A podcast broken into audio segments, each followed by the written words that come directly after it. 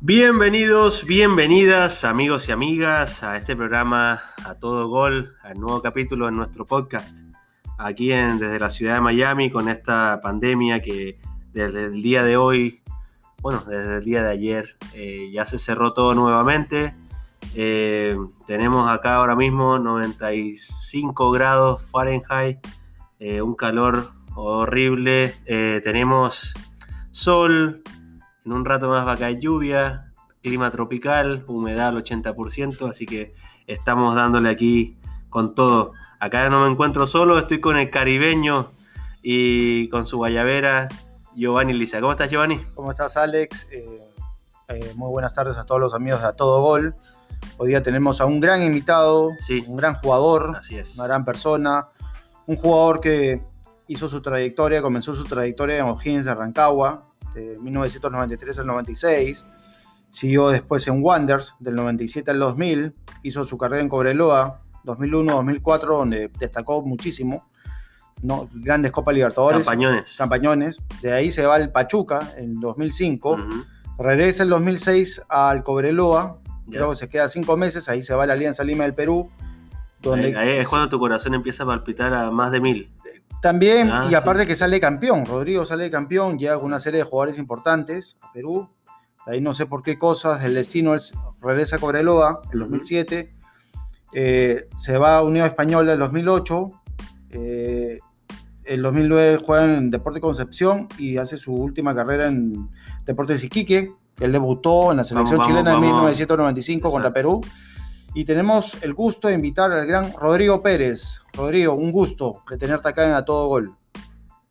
Hola amigo, para mí también un placer saludar a Alex, a ti Giovanni. Creo que es muy grato poder conversar y sobre, sobre todo de fútbol. Así que la situación que estamos viviendo no es la mejor, pero bueno, hay que adaptarse al momento. A nivel mundial, la verdad que esta pandemia nos tiene bien complicado pero siempre se puede hablar y, compartir historias de, lo que fue mi carrera, así que muy agradecido por la invitación. No, no, y agradecerte a ti por, la disponibilidad y, enseguida eh, estar ahí atento a que hiciéramos el contacto. Este, nada, Rodrigo, yo tengo el gusto de haberte conocido en Chile cuando eras eh, director técnico de, de Cobreloa, perdón, y un tipazo. Desde, que te pedí la foto esa, me acuerdo, y enseguida, disponibilidad enseguida. Y nada, queremos que la gente hablar un poco de tu trayectoria. Fuiste un tipo que marcó, marcó donde estuvo, eh, marcó eh, una, etapa importante en Cobreloa. Bastante importante. sí, en, Alianza Lima dejaste tu, tu, huella bastante marcada. Y en todos los equipos que estuviste, ¿no? Y queremos hablar un poco de eso, queremos saber dónde y cómo y por qué comienza la carrera futbolista de Rodrigo Pérez? Bueno, como tú dices, si bien es cierto, uno tuve la opción y me siento privilegiado y agradecido de la vida por haber abrazado esta profesión, haberle sacado el máximo de provecho, una carrera muy larga, mis inicios fueron en O'Higgins, llegué a los 11 años a las series inferiores, donde eh, con un montón de ilusiones, de muchos sueños, que si bien es cierto, a lo largo del camino nos fuimos esforzando, fuimos trabajando, eh, fuimos haciéndonos fuertes y gracias a Dios pude debutar en O'Higgins después de una larga carrera. Creo que el camino del, futbolista no es fácil, con mucho con mucha alegría, con mucha tristeza, pero siempre con la convicción de, ir en busca de algo importante. Y gracias a Dios eh, me siento muy orgulloso de la carrera que hice, muy contento, sabiendo que entregué lo mejor y, y al contrario, cero cuestionamiento, eh, muy agradecido, muy feliz y agradecido a todos los clubes que pude, que pude jugar. No es fácil. Jugué en nueve clubes, jugué en la selección, jugué en el extranjero, fui campeón. La verdad que sería irresponsable de, de marcar la diferencia solamente con uno u otro club, al contrario, muy agradecido si bien es cierto, el equipo que más años tuve fue en Cobreloa, que estuve alrededor de seis años y medio, pero todos me dejaron una enseñanza y, solo muestras de agradecimiento por el cariño, el respeto que, hasta el día de hoy me lo hacen sentir y eso creo que es impagable. Claro. Eh, Rodrigo, ¿y quién fue, quién fue ese, el director técnico que te hizo debutar? Bueno, mi debut fue en el, en el año 93 con Manuel Pellegrini. Para mí un orgullo Imagínate, uno de los mejores técnicos del mundo, chileno, donde fue, le fue muy bien. Y créeme que, que, él cuando comienza se va a la Serie B con la Universidad de Chile, un equipo grande. Entonces lo que más me admira es el convencimiento, la convicción que tiene en su trabajo y el profesionalismo. Porque no es fácil debutar en la Universidad de Chile y irse a segunda división. En cambio, él nunca, nunca cambió su forma de trabajar, eh, su discurso, en ningún momento, como uno dice acá en Chile, se, se, volvió loco, se salió de madre o le echó la culpa a los jugadores. Yo creo que mi gran respeto por, por ese profesional que, que a la larga el tiempo le dio la razón. Él, trabajo silencioso, profesionalismo, imagina dónde está. Yo creo que para mí es un ejemplo a seguir, sobre todo por la, convicción en su trabajo. Claro, así es. ¿Y tu debut con qué, contra qué equipo fue? Cuéntanos un poquito de eso. Con Osorno, con, eh, con Osorno acá en Rancagua. Y mi debut tiene algo, algo tragicómico, porque si bien es cierto, yo ese partido iba de, iba de, ni siquiera estaba citado. Fui a ver el partido, fui a saludar a mis compañeros. Yo llevaba recién dos semanas en el primer equipo. Me subieron de lo último. En donde estaba muy feliz porque era lo que yo quería. O sea, me subieron después de que subieron a todos los jugadores en diciembre, a mí me subieron en enero, febrero.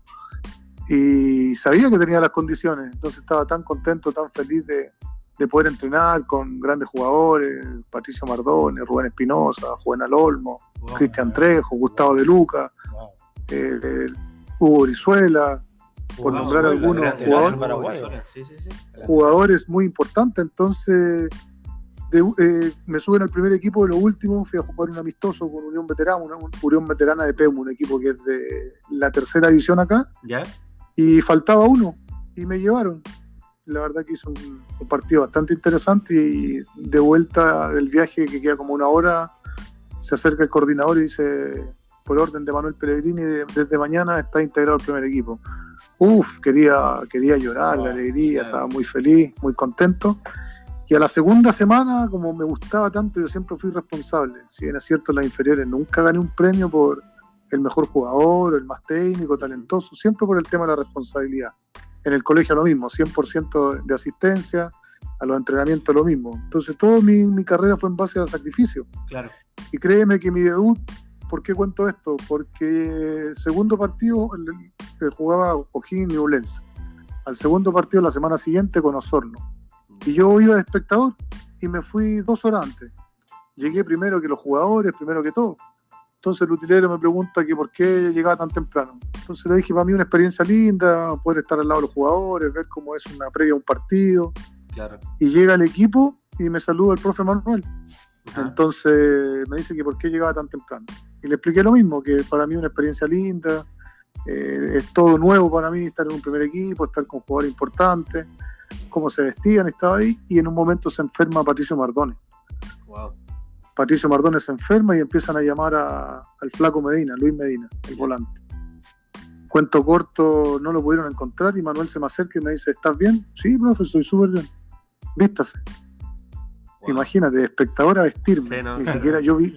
Yo vivía con mi mamá, porque mis papás son separados. Entonces imagínate, me había ido caminando al estadio porque tampoco tenía plata para el pasaje. Me fui caminando, me quedaba como 20 minutos.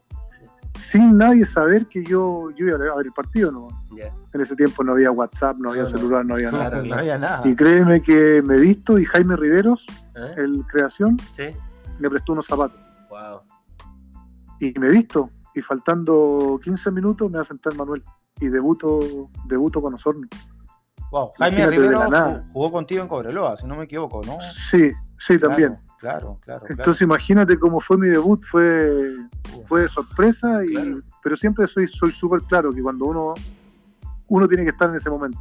Y gracias a Dios en el momento estaba, y, estaba preparado. Y, créeme que de ahí debuto y a la otra semana jugamos con Católica y de ahí no salí más. Le ganamos a Católica San Carlos 5-1 y de ahí empieza mi carrera súper ascendente. A, las tres semanas ya estaba en la sub-20, iba viajando a Europa. La verdad que fue algo muy, muy lindo, muy lindo, muy lindo de contar porque fue todo muy rápido. Y, y, qué te iba a decir este Rodrigo? Eh, cuando, bueno, eh, cuando debutas, todo ese momento, porque el que madruga Dios ayuda. Tú, el profesor Pellegrini te dijo, ¿por qué está temprano? ¿no? Más o menos le explicaste, le dijiste más o menos como ese refrán, pero yo me imagino, ¿no? Como jugador en tu persona, cómo te debes haber sentido, ¿no? O sea, el tipo de darte esa confianza, ¿no? Aparte por algo Pellegrini ha llegado donde ha llegado, ¿no? Y aparte de las condiciones, te vio las condiciones tremendamente también, ¿no? Por lo mismo, porque había tenido una mala experiencia que termina el año y el, entrenador, en este caso de la, de la sub-20, no me sube, porque según él físicamente no estaba. Subió a cuatro compañeros, en esos cuatro estaba Moisés Ávila, Clarence Acuña, eh, Olea, eh, Fred Galloso, y el único que no subieron fue a mí. La verdad que fue un golpe duro. Claro. Fue un balde de agua, de agua fría, me hacía la pretemporada con la juvenil. Anímicamente me mató, pero sabes que llego a la pretemporada y fui de los primeros. La verdad que entrené los primeros, me maté entrenando. Y yo creo que fue el mejor premio que me pudo haber pasado. Porque estaba preparado, sabía que tenía la convicción. Y imagínate, después de vuelta salgo del camarín, me, fui llorando para la casa. Y solo, caminando, porque ni siquiera. Claro, Bueno, ni siquiera nadie sabía que había debutado. Entonces fue algo súper emocionante para mí y que me marcó mi carrera. O sea que tú te pones a analizar, cuando siempre digo, la oportunidad, la oportunidad están. Ahora hay que aprovecharla en el momento justo. Eso es verdad. Quizás si hubiese ido más tarde no, no, te no sé, visto otro jugador o no te toca jugar. Entonces a lo que voy yo que, que si uno está en esta profesión hay que abrazarla y respetarla al máximo. Eso es verdad. Y, y, te digo, lo que tú comentabas, o sea, suben a, a tus otros compañeros al primer equipo, te dejan a ti, y eso es la, lo que pasa, le pasa a muchos jugadores. Eh, hay muchos jugadores que, como tú, por ejemplo, se, no, lo, toman, lo hacen más fuerte. Hay otros que se deprimen, otros que bajan el rendimiento. Pero Rodrigo lo tomó fuerte, claro, persistió, persistió y, eso es premio a la persistencia. Y eso pasa mucho, mucho en el fútbol sudamericano en general. En Hay jugadores que tienen condiciones y lamentablemente un momento les choca tanto, son tan sensibles que no pueden. Sí. Y, terminan. Yo creo que eso, perdona que te interrumpa, yo creo que es un punto súper importante, el factor psicológico. Creer en las condiciones, que las capacidades que pueda tener uno, porque muchas veces, no sé, hubiese sido otro, no me subieron, me relajo, entreno mal. entreno desanimado, al contrario, yo sabía que tenía que, claro. tenía que ganarme esa posibilidad. Claro. O, simplemente, o simplemente tiras la toalla. Claro, claro, o, me ofusco. Se lo hago fácil al entrenador y le doy la razón. ¿Sabes qué? No me subiste porque mira, mira cómo entrena. Al contrario, siempre los primeros. Nunca di motivo de nada, absolutamente de nada. O sea, vulgarmente me sacaba la cresta en entrenamiento. Por lo mismo jugué hasta los 39 años. Sí. La humildad ayudó mucho también. La humildad ayuda mucho también a bajar la cabeza. O sea, cuando el técnico te dice algo, ¿no? Porque cuando ya tú le dices algo al técnico, ya como estás pasando la barrera de frente, ¿no? O sea, tú estás contradiciendo al técnico cuando te dice algo, ¿no? Entonces. Por eso te digo, no es, no es fácil, no es fácil tomar decisiones. El fútbol está hecho de toma de decisiones. Y la verdad que mi postura fue entrenar mucho mejor, entrenar bien. Y a la larga le, le doblé la mano porque quizás él no veía tanta, tantas expectativas en mí, porque por lo mismo no me subieron y después imagínate, terminé jugando, debutando primero que todo, haciendo una carrera linda, entonces yo creo que eso es importante cuando uno, la verdad que está bien convencido y está bien claro en los objetivos que quiere, que quiere cumplir. Y, Rodrigo, y después de esa experiencia que tuviste, bueno, ya con la experiencia de Manuel Pellegrini, esos tres años de O'Higgins, ¿cómo, cómo, cómo lo catalogas? Súper importante. Es un equipo que me dio nacer, eh, soy canterano, eh, me tocó jugar con jugadores muy importantes, Claudio Borghi, eh, Jaime Rivero, Jorge Díaz. Teníamos tremendo equipo. después empezó a jugar Clarence Acuña, Moisés Ávila. La verdad que teníamos tremendo equipo. Está de Lucas. Sí, un equipo. Y mucho Gustavo de Lucas. Gustavo de Lucas jugamos en el 93. En ese equipo jugaba, venía Rubén, Rubén Espinosa, que era campeón de la Copa Libertadores con Colo Colo. Claro. Juvenal Olmo, que después fue mi entrenador en la selección. Oh, no, lo que pasa es que en esos años eran planteles muy competitivos y de mucha jerarquía. eso sí lo que hoy en día no se ve, mucha jerarquía. Y, lo, más rescatable que en ese tiempo no, no, era obligación que jugaran sus 20. Exacto. O sea, yo la primera foto que veo en, en la alineación yo tengo 18, 19 años y todos 30, 30 y algo, todos grandes. Ya o sea, no jugaba porque, claro, no jugaba porque tenía que, como hoy en día, que tenía que haber un obligado. Cumplir los minutos, no, jugáis por capacidad. Yo creo que eso es el, error que ha cometido quizá el fútbol de acelerar procesos, porque debe obligar a los obligar, equipos, obligar, claro. El fútbol se juega por capacidad, tengas 20, 18, 15, 30, 40. el fútbol es capacidad y rendimiento. Eso es, verdad. Y mira, yo estoy viendo aquí las estadísticas tuyas en O'Higgins y jugaste bastante, jugaste 86 partidos, hiciste 4 goles. Era goleador, Rodrigo hizo muchos goles. en, en, la estadística, en la estadística de ANFP, estoy dentro de los defensas más goleadores de la historia del fútbol. 35 creo, goles. Sí, pero solamente en torneo nacional. Pero yo entre Copa ah, Libertadores, entre jugadores extranjeros, tengo En Alianza hiciste varios goles, creo que hiciste 4 o 3 goles, creo, en Alianza. 54 goles hice en mi carrera para ser defensa. Sí, sí, No, aquí estoy mirando. Y cuando, cuando jugabas en, en O'Higgins y eso, eh, esa, esa, esa camada de jugadores fue también base para el Mundial del 98. Claro, claro. sí, la verdad que O'Higgins sacó muy buenos jugadores. O sea, puede hacer, una, puede hacer una selección completa. Te nombro Nelson Tapia en el arco, eh, Gabriel Mendoza, el Choche Gómez, Rodrigo Pérez, Clarence Acuña, Alejandro Osorio, eh, eh, Jaime Rivero, el Flaco Medina. Un, montón de jugadores. un montón de jugadores. 10, 11 jugadores de selección. Mira, yo, yo cuando, cuando, por la edad mía, cuando Chile va al mundial, yo era un niño todavía, pero me acuerdo, me acuerdo, uf, eso fue eh, lo más lindo que pasó, o sea, fueron semanas de celebración en las calles y todo. Para mí fue un velorio, pero... Este, fue, bonito, ¿no? Y, me acuerdo que ahora, que ahora que yo veo, ¿no? Porque en ese momento viví el mundial, viví lo que pasaba, lo que vivía el país, en ese momento la felicidad, y ahora veo jugador por jugador, llevamos una selección competitiva con talento local, casi nadie estaba afuera. El único que Salas, Salas y Zamorano. Era muy difícil jugar afuera, por eso, por eso para mí Iván creo que marca la diferencia, porque en, la época que jugó no era llegar a irse al Barcelona, irse al Real, y, era uno de los pocos jugadores que, que está en una liga muy competitiva y claro. Él se va al Sevilla primero, ¿no? Él se va al Sevilla. Estuvo en San Galen también. Entonces, en San Galen. Entonces para nosotros era un referente natural, sobre todo estar jugando en uno de los mejores equipos del mundo.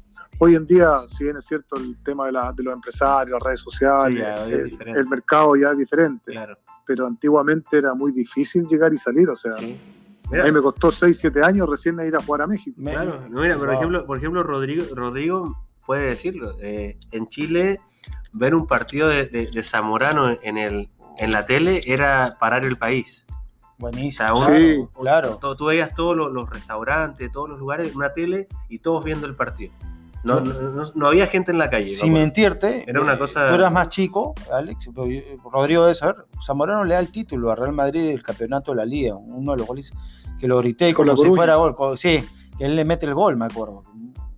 Un delaterazo y, un zapatazo. Fue un tiro fuerte cruzado, si no me equivoco, no, no, no estoy seguro pero que aparte de muy buen delantero, muy buena persona, y el tipo saltaba, y no era, es un poco más alto que nosotros, yo mido un metro siete cinco, siete seis, era de tu tamaño, Rodrigo, tú eres 1.78, ¿verdad? No, Iván, Iván debe ser, claro, 1.78, 1.80 por ahí está, pero tenía un brinco. Sí, unos resortes que tiene en la pierna. Y un delanterazo. Persona, Iván. Sí. Un, tipazo, un, un delanterazo.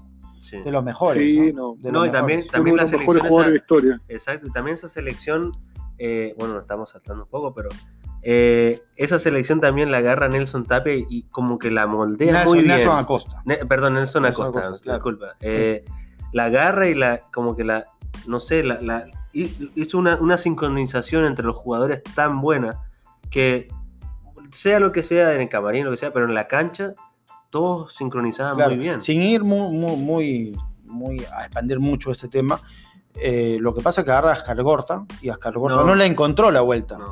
Nelson Acosta venía a hacer campañas importantes en la Unión Española y el tipo supo armar un plantel, un conjunto. ¿no? Y eso es importante que Lo que pasa es que en ese tiempo, en ese tiempo en Chile igual la paciencia no es, bueno, hasta el día de hoy creo que en ningún lado, el entrenamiento es, constante, si no en, uno o dos meses la selección no anda, somos muy extremistas. si bien es cierto ha cambiado eso, pero lamentablemente eh, en ese momento tampoco tuvo la tranquilidad de sostener un proceso, sino que el primer resultado lo sacan el primer partido con, Venezuela. Con Venezuela, el 1 a 1. Venezuela, entonces, por eso te digo, la verdad que venía quizás con malos resultados de Copa América, pero tengo un gran recuerdo, el profe, un profe muy inteligente, o sea, la capacidad que tenía, quizás el resultado, el momento del fútbol no le dio acá en Chile, pero por algo clasificó a Bolivia. venía, con esa, Exacto, venía con esa. Claro, con, ese precedente de haber clasificado a Bolivia. A Bolivia. Con el, con el Diablo. Con el Diablo y Platini Sánchez. Con Echeverry, con Platini Sánchez, con Valdivieso. Con Truco. Claro. tremenda selección. Yo, no sé, yo no sé qué le pasó a Bolivia. Bolivia nunca más. Es que lo que pasa es que no, no, no hizo un proyecto de menores se conformó. Es el tema, te pasa la cuenta cuando no hay recambio generacional y, y ahí vienen los momentos. Por eso el fútbol está hecho en momentos. Claro. está pasando ahora a nosotros, si bien es cierto, la generación dorada nos entregó todo, mm. pero hay un momento que también no son robots, hay un momento que quizás los rendimientos van a bajar, la parte física, la parte futbolística, que te va a pasar la cuenta, la curva de rendimiento, es lo que nos está sucediendo ahora, que poco menos quieren que rueda en un mes o en dos meses haga funcionar una selección a la perfección. Está, exacto. Entonces es medio difícil. No, no, es, que, es, como, como, es como mucha gente hace esta comparación, pero por ejemplo, a, los otros entrenadores le dieron un Ferrari nuevo de paquete. Ya, ya Rueda agarró un Ferrari ya que tiene mucho millaje, mucho recorrido y que ya le toca el servicio. El servicio de ir cambiando piezas y cosas. Y eso, eso no, no se da de la noche a la mañana, ¿no? O sea, no es fácil. ¿no? No, es fácil. Aparte, en, el fútbol de hoy en día, eh, los equipos están debutando niños muy jóvenes, sin experiencia, entonces la gente, por ejemplo, el, medio, el medio local, dice, no, este está jugando en México, este está jugando en Europa, este está jugando... Sí, pero si tú te pones a ver la estadística del jugador, están jugando afuera, sí, pero están sentados. Exacto. ¿Me entiendes? O sea, sí, pues no es fácil. No, no, es fácil. no es fácil. Y entonces... Son, pocos realmente los que triunfan, ¿no? Y, Mira lo que le ha costado a Alexi volver a, la Alexi que tenía. Pero está volviendo, está volviendo en el Inter. Pero es que Alexis es un jugador de jerarquía. pero un poco. Eh, vamos, a seguir con la, con la carrera. con la carrera, claro. Cuando, ¿Cómo pasas, o sea, cuando cada, cómo, cómo es cuando, cuéntanos cómo llegas a Wonders y por qué se da tu salida de, de O'Higgins? Bueno, mi salida de O'Higgins se da porque ese, ese torneo después de haber venido con muy buenas campañas, clasificando a Pre-Libertadores, jugando final de Copa Chile, estando entre los, cinco primeros, el año 96 llega Roque Alfaro, gran jugador que tuvo la posibilidad de estar acá, argentino, campeón del, campeón del mundo intercontinental, en donde lamentablemente la dirigencia comete el error de, de bajar los costos, de por ahí priorizar el tema económico por lo deportivo y y pasamos un año muy malo, un año muy malo, nos tocó descender con muchos jugadores de casa, lamentablemente... Ahí es cuando descienden, ¿no? Fue, fue un tema económico, un tema deportivo, y a mí me venden a mitad de año. A oh. mitad de año ya, ya estaba vendido a Wanders. Y de ahí termino la temporada, eh, todos tristes, porque si bien es cierto, somos canteranos. Claro. Eh, Clarence Acuña se va a la Universidad de Chile, yo me voy a Wander, Moisés Ávila se va a Colo Colo. Entonces fue para nosotros más, más duro porque nosotros somos nacidos y criados acá en Rancagua y tuvimos que marchar, imagínate. Y de ahí mi paso por Wander son cuatro años que la verdad que me trataron muy bien. Mucho. mucho, hice hartos goles. Hiciste, 12 goles. ¿Con, con algún jugador en goles por ahí. sí, como 12, 12, o 14 goles. Bueno, llego a Wander si estaba David Pizarro, Moisés Villarruel, Reinaldo Navia. Wow. Comenzando. claro. Estaban recién comenzando, haciendo su primera arma. Eh, me lleva eh, Jorge Luis Siviero. Mario Vélez, el año anterior había sido el goleador del torneo. Y una experiencia linda, un equipo con mucha historia, con mucha hinchada. Y ahí estuve cuatro años. ¿Y cómo, vivir en el puerto? Muy lindo. Lo que pasa es que uno siempre vive en Viña, eh, vive en Viña, en Concón. Es una zona muy linda. Yo creo que es un privilegio vivir ahí. Tuve cuatro, cuatro temporadas en donde súper agradecido, el cariño a la gente, es un clima maravilloso, eh, dos equipos muy importantes, Wander, Everton ahí en la misma zona, los clásicos, la verdad que, fue una estadía muy linda futbolísticamente y en el tema social también, en el día a día. Es muy, muy, muy, muy, muy hermoso vivir ahí. Y, es muy, muy, una afición muy cercana al equipo, o sea, es como que muy apasionados, ¿no? Sí, una, una barra bastante brava un equipo, un equipo de puerto muy, muy aguerrido, muy agresivo a la hora de, de, jugar, o sea, la gente te exige que, te entregue al máximo, sobre todo por la filosofía de vida que tienen ellos, gente muy esforzada, pescadores, eh, gente muy, muy sufrida. Y el equipo en, sí también es, tiene la misma, la misma forma de, ver el juego, de ver el fútbol, y, pero una hinchada muy cariñosa. Claro, eso, eso, eso, lo, eso es lo que marca mucho a mucho jugador que va a jugar ahí, eh, eso, la, hinchada, la gente, eh, la ciudad también, o sea, todas esas cosas, porque es un equipo que está más que nada eh, hecho desde esfuerzo, ¿no? Esfuerzo de gente, de mucho esfuerzo, de gente que se sacrifica mucho para ir al estadio a ver a su equipo. Y ya hoy la historia es diferente, porque ya son sociedad anónima y eso, y así todo, la gente sigue ahí con el mismo cariño y la misma pasión. Sí, es uno, como dices tú, pues, es un equipo que, tiene muchos años de historia y la verdad que han pasado jugadores muy, muy importantes, Lía Figueroa, Raúl Sánchez, la época de los ya muy antiguos, 60, 70, los Panzer, que son uno de los equipos más, más importantes de la historia del club. Así que la verdad que, que tuve una estadía muy linda, eh, una experiencia, aprendizaje, madurez futbolística. Y me sirvió bastante, me sirvió bastante porque me voy el año 2000, el año 2000, diciembre, mi último partido. Jugué del 97 al 2000, en donde jugamos el clásico Wander Everton primera división, el último partido y, me toca hacer un gol de tiro libre y con ese gol Everton se va a la segunda división. Así que una despedida dentro de todo lo, malo que es estar peleando esa situación. Me tocó me tocó al archirrival enviarlo a segunda división, así que fue Son sentimientos encontrados. Sí, porque igual tenía varios amigos, estaba Moisés Ávila, Juan Luis González, Mario Cáceres, hartos jugadores en donde bueno, lamentablemente a nadie le gusta estar en esa situación, pero siempre lo he dicho, también hay que contar las malas. Muchas veces el futbolista cuenta las buenas, salir campeón acá, jugué en la selección, pero también hay que contar que te fue mal. O sea, a mí me tocó descender, me tocó ser campeón, me, tocó jugar afuera, y es parte del juego, es parte del aprendizaje en donde uno se tiene que hacer fuerte, porque así como sales campeón al otro día, todos te felicitan, todo lindo, pero cuando te toca descender la vida sigue y tienes que seguir trabajando y tienes que seguir esforzando. Por lo mismo siempre hay que contarlas todas, no solamente las buenas. Exacto. ¿Y qué te digo? En, en, Wonders, eh, qué entrenador estuviste? Bueno, estuve con Leonardo Belli, con, Jorge Luis Siviero, estuve con Pedro García, estuve con Jorge Garcés, estuve con Guillermo Páez. ¿Qué tal Garcés? El profe bien, el profe bien, le gusta, trabaja bien, por más que a algunos, no sé, le gusta mucho el, tema de la disciplina, el tema de la vestimenta, de hablar bien, de, expresarse de buena forma. Mira que tuvimos, Creo que es importante eso. Claro, porque aquí tuvimos a Patricio Quiroz, que es el eh, jugador también que se hizo en, las inferiores de, de Quique. Después se va a jugar a Coquimbo, pero el que lo hace, lo hace subir al equipo es Garcés.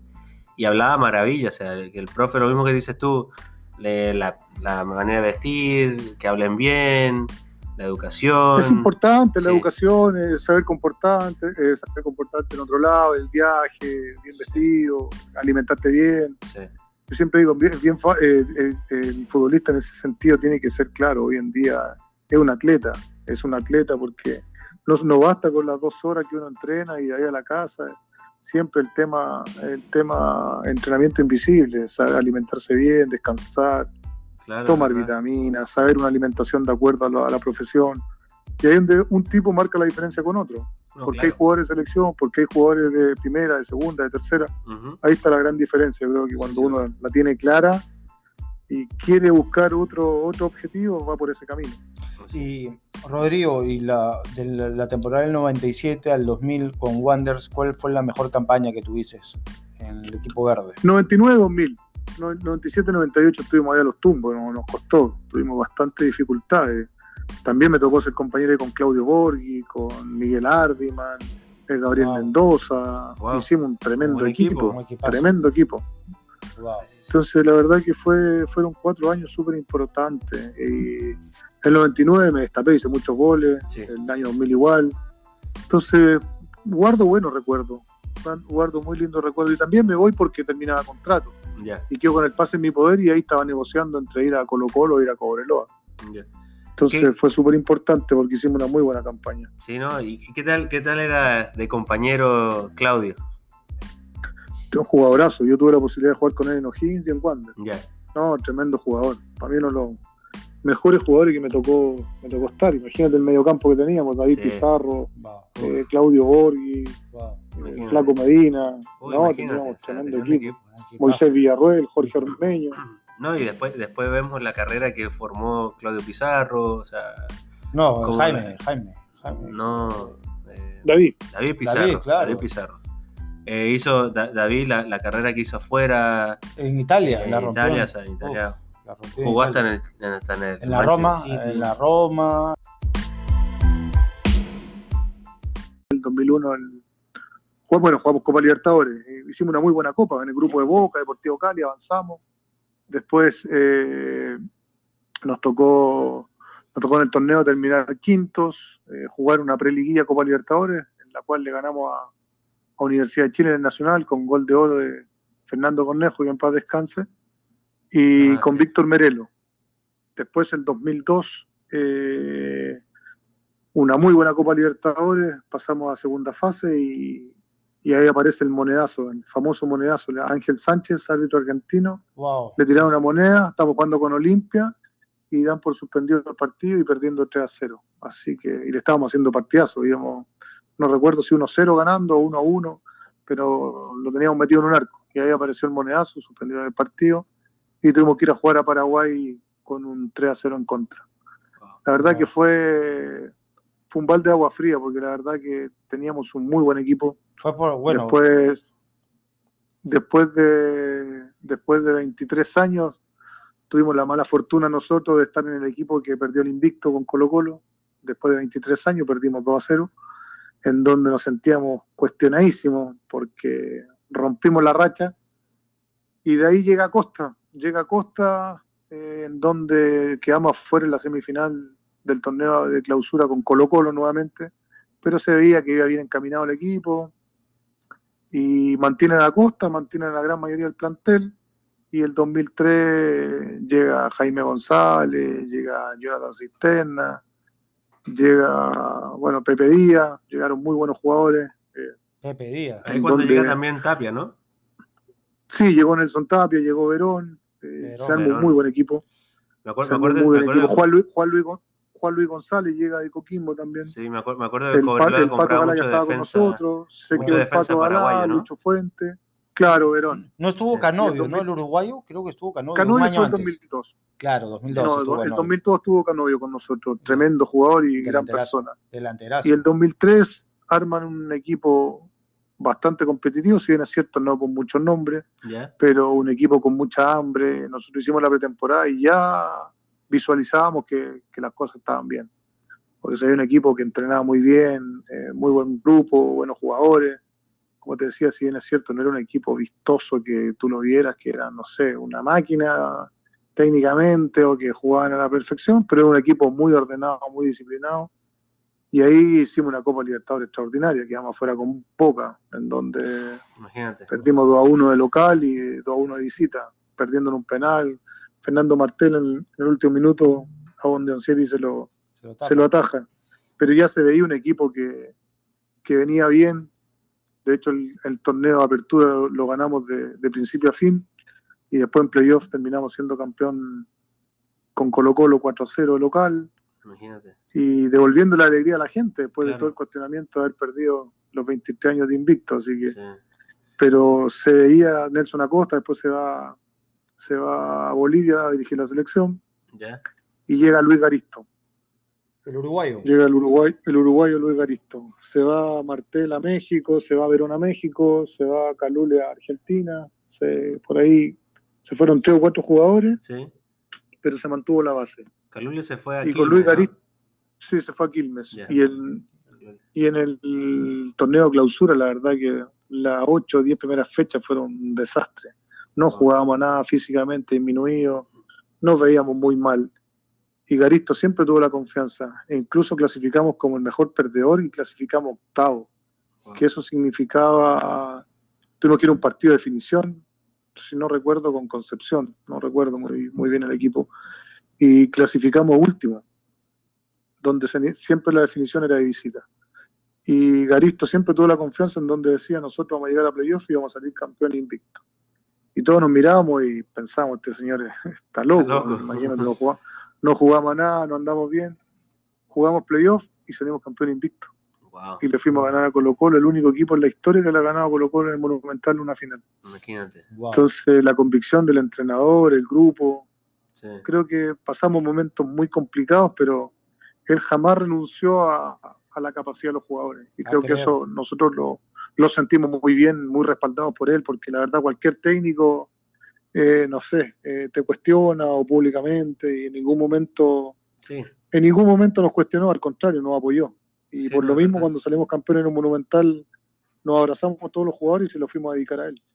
se me pone la piel de gallina. La piel de gallina. Se me pone la piel de gallina. Es que esos son, son los entrenadores que uno dice, wow, este hombre, o sea, no, no, no, no, no le echa la culpa a nadie, o sea, se hace responsable porque hay muchos entrenadores que perdió el equipo, no, que no Le echa la culpa al rival. al rival cuando, el equipo gana, gana el entrenador, y cuando el equipo pierde, pierde los jugadores. Exacto. Entonces, y la verdad que este señor, que en paz descanse, Luchito, se portó muy bien con nosotros. También, en paz descanse, Tremendo tipo, gran profesional, gran persona, humilde.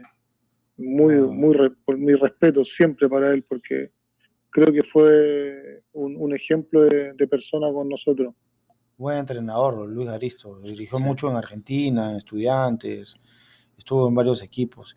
Y, Rodrigo, de ahí, bueno, ya quemas una etapa en Cobreloa del 2004 y cómo surge la posibilidad de México y si es que solamente tenías propuestas de México o tenías también posibilidades de otros países en ese, en ese momento. Bueno, en el 2004 yo pude ir a Argentina varias veces. Tuve la posibilidad de ir a Colón, por ahí de, de ir a San Lorenzo también, fue bien, bien cercano en donde el club no me dejó ir. No me deja ir y recuerdo que ese torneo de apertura perdimos por penales. Era el tricampeonato histórico, un equipo provincia que jugara tres finales consecutivas. No me deja ir, me quedo en Cobreloa y me acuerdo que sacan a Fernando Díaz como dos semanas faltando que comenzaran los playoffs, llega Costa y nuevamente somos campeones, campeones de clausura. O sea que ese equipo jugó cuatro finales consecutivas. Ganamos tres. Y de ahí salimos campeón con Acosta, en donde jugamos la final con una española, tuve la posibilidad de marcar un gol. Y me vengo de vacaciones y me quedaba, me quedaba contrato. Me quedaba contrato y, entre conversaciones, entre Navidad y Año Nuevo, se llega a un acuerdo con, con el Pachuca de México. Y ahí parto a préstamo a, al Pachuca en diciembre del 2004. ¿Qué, qué, tal fue, ¿Qué tal fue esa etapa en México? Muy linda experiencia, con muchos jugadores de selección. Nos tocaba jugar Copa Libertadores en el grupo de Boca, Deporte en Cristal. Sí, cuando los equipos mexicanos jugaban. Claro, jugaban Copa, Libertadores. Y me encuentro ahí con, con Calero, que en paz descanse, con Iván, Hurtado, wow, el ecuatoriano, histórico ecuatoriano, eh, con Chitiva, Burrito Rivero, oh, Cuevas, Cardoso. Chitiva era colombiano. Verón, Verón, Cardoso, el Pony Ruiz, uh, Jared Borghetti. Borghetti, qué goleador, wow, qué equipazo. Tremendo equipo, una experiencia muy linda. Y a mí me lleva Alfredo Tena, el entrenador. Wow. Y Tena, el tercer partido lo sacan de, lo sacan de, de Pachuca, y llega José Luis Trejo. Él había tenido una polémica en Club Azul que sacó a todos los extranjeros. Sí. Y la verdad que no fue muy buena experiencia, pero lo tomo como aprendizaje. E-, ¿Ese, no, ¿ese el entrenador que, pierde la final con Boca? Él mismo. Con Cruz Azul, ¿no? Sí, sí. Él mismo, sí. En 2001. Y fíjate que como nosotros éramos 10 extranjeros, 10, 11 extranjeros, solamente 4 podían ir al torneo nacional. Claro. Y la filial de Pachuca, Pachuca Juniors, juega la primera vez, es como la primera vez de Chile, como juega en segunda división. Y todos los fines de semana bajaba a jugar a primera vez. La verdad que no. Quería tener continuidad y nos fue bastante bien. Incluso llegamos casi a agarrar una franquicia, porque jugamos playoff y estuvimos a punto de ascender, perdimos con León. Pero una linda experiencia para mí, la verdad que me quedo con lo mejor de la institución, una institución de lujo, hotel privado, hotel propio, avión privado. Tiene un complejo en donde está la Universidad del Fútbol, como INAF en Chile, que ellos imparten la carrera de entrenador, y no unas una instalaciones de lujo. La verdad que fue una linda experiencia, de ahí vuelvo a Cobreloa. O sea, fuiste seis meses sí, sí. Y ahí regresas a un torneo. Eh, en el regreso, cuando, tú regresas a Cobreloa, ¿surgió otras posibilidades del extranjero o, solamente había la posibilidad? No, no, no. Yo la verdad que volví a Cobreloa porque estaba como volví del préstamo y la verdad que me tenía mucha parte de la experiencia en el tema, en el tema de, de convivencia con el cuerpo técnico, la verdad que no me sentía cómodo y preferí, preferí volver, aparte tenía que volver. Ahí, ahí cuando también el Pony se va a Santos, ¿no? Sí, me parece que sí. Creo sí, pues el Pony se va creo que a Santos Laguna o, a Tecos, uno de los dos, no me acuerdo cuál era, porque yo me acuerdo de esa, esa etapa que tú estuviste en Pachuca, yo, yo estaba aquí en Estados Unidos y, veía los partidos y eso cuando estaba estudiando, y porque aquí en Estados Unidos eh, lo que daban antes era Liga Mexicana, la, la Liga de Ascenso y la normal. ¿Ya? Y entonces veíamos, o sea, nos conocíamos los equipos de memoria. y entonces uno, cada vez que uno veía a un chileno, eh, decía, uh, ese es el equipo que le voy a ir hoy. Y entonces me acuerdo que te, vi, vi, cuando llegaste a México y todas esas cosas. Eh, me acuerdo que en Puebla estaba Nacho Quintero. Nacho Quintero. Eh, llegó a Puebla, después llega el Estaba con otro compatriota, no recuerdo. Sí, había otro más. habían varios. Eh, estaba el Nacho, y, porque nos tocó jugar un amistoso, Pachuca con Puebla, y me acuerdo que, estaba fui, y, pero no, no estaba. Estaba Mario Cáceres, los WAP, en la primera vez. Estaba el Pájaro Hernández, que jugaba en Boca, seleccionado mexicano. estaba el Pájaro Hernández, los WAP, no, era muy competitiva. No, muy, muy, una liga que tenía muchas estrellas. México, tenía a Verón que, que estaba en su en su mejor momento estaban en Puma. Claro. Eh, tenías a. Mm, ¿Cómo se llama? Este? Tenía, Fabián Stein. Tenía Fabián Stein. Fabián Stein en Toluca. Claro, la rompió. Eh, después eh, tenías a, cuando después viene Zamorano con, con el piojo, con el piojo López. López. Piojo López. Estuvo Cardoso, el paraguayo, que jugó en la Católica, que jugó muchos años, se cansó de hacer Estaba, estaba Saturnino en. Cardoso, claro, Saturnino, pues, Saturnino Cardoso. Eh, estaba Palencia, estaba en el Cruz Azul. Sí, trajeron dos, dos cameruneses en América conocidos mundialistas, Omami Yik y, y este, Macanaki. Jugaron... No, pero era una liga, una liga bien competitiva. Muy competitiva. Sí, Lo que pasa es que acá en Chile tiene una mala, mala impresión del fútbol mexicano. Para mí, uno, un fútbol muy competitivo de mucha dinámica. Lo que pasa es que a veces es que también... como que miramos, no miramos el, tema de los planteles, el poder adquisitivo que tiene muy diferente, la instalación, la infraestructura. México paga muy fuerte, ¿no? Paga muy, compite mucho con Europa. el único de repente con México que puede por ahí pelear es Brasil. Pero nada más.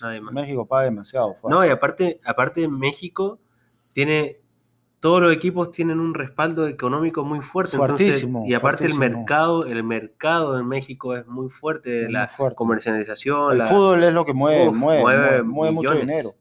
Imagínate que, que, aquí en Estados Unidos, cuando, cuando jugaban la liga en, México, aquí o sea, se vendía, uff, una cosa, era imagínate que llega, llega Televisa y se compra la mitad de Univision aquí en Estados Unidos para, para, transmitir los partidos de, de, México y después compran Galavisión, lo hacen nada más para, para, fútbol mexicano y ese canal era agregarse, pagar y la gente pagaba por eso. Es que particularmente si yo prefiero ver fútbol americano de Estados Unidos, el, ¿no? la liga en ese, tiempo, MLS, en ese tiempo la MLS claro, ha mejorado mucho, pero prefiero ver la liga mexicana.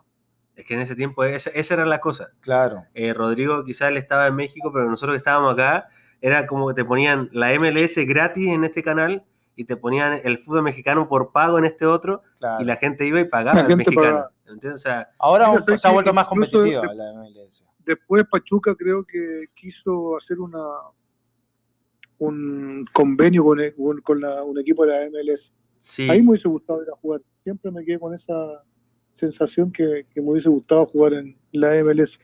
Sí, no, la, MLS en ese tiempo traía mucho que le dicen mucho jugador franquicia. Traían un jugador importante por equipo y el resto era todos jugadores que salían de college, que son de, universidad, de fútbol universitario.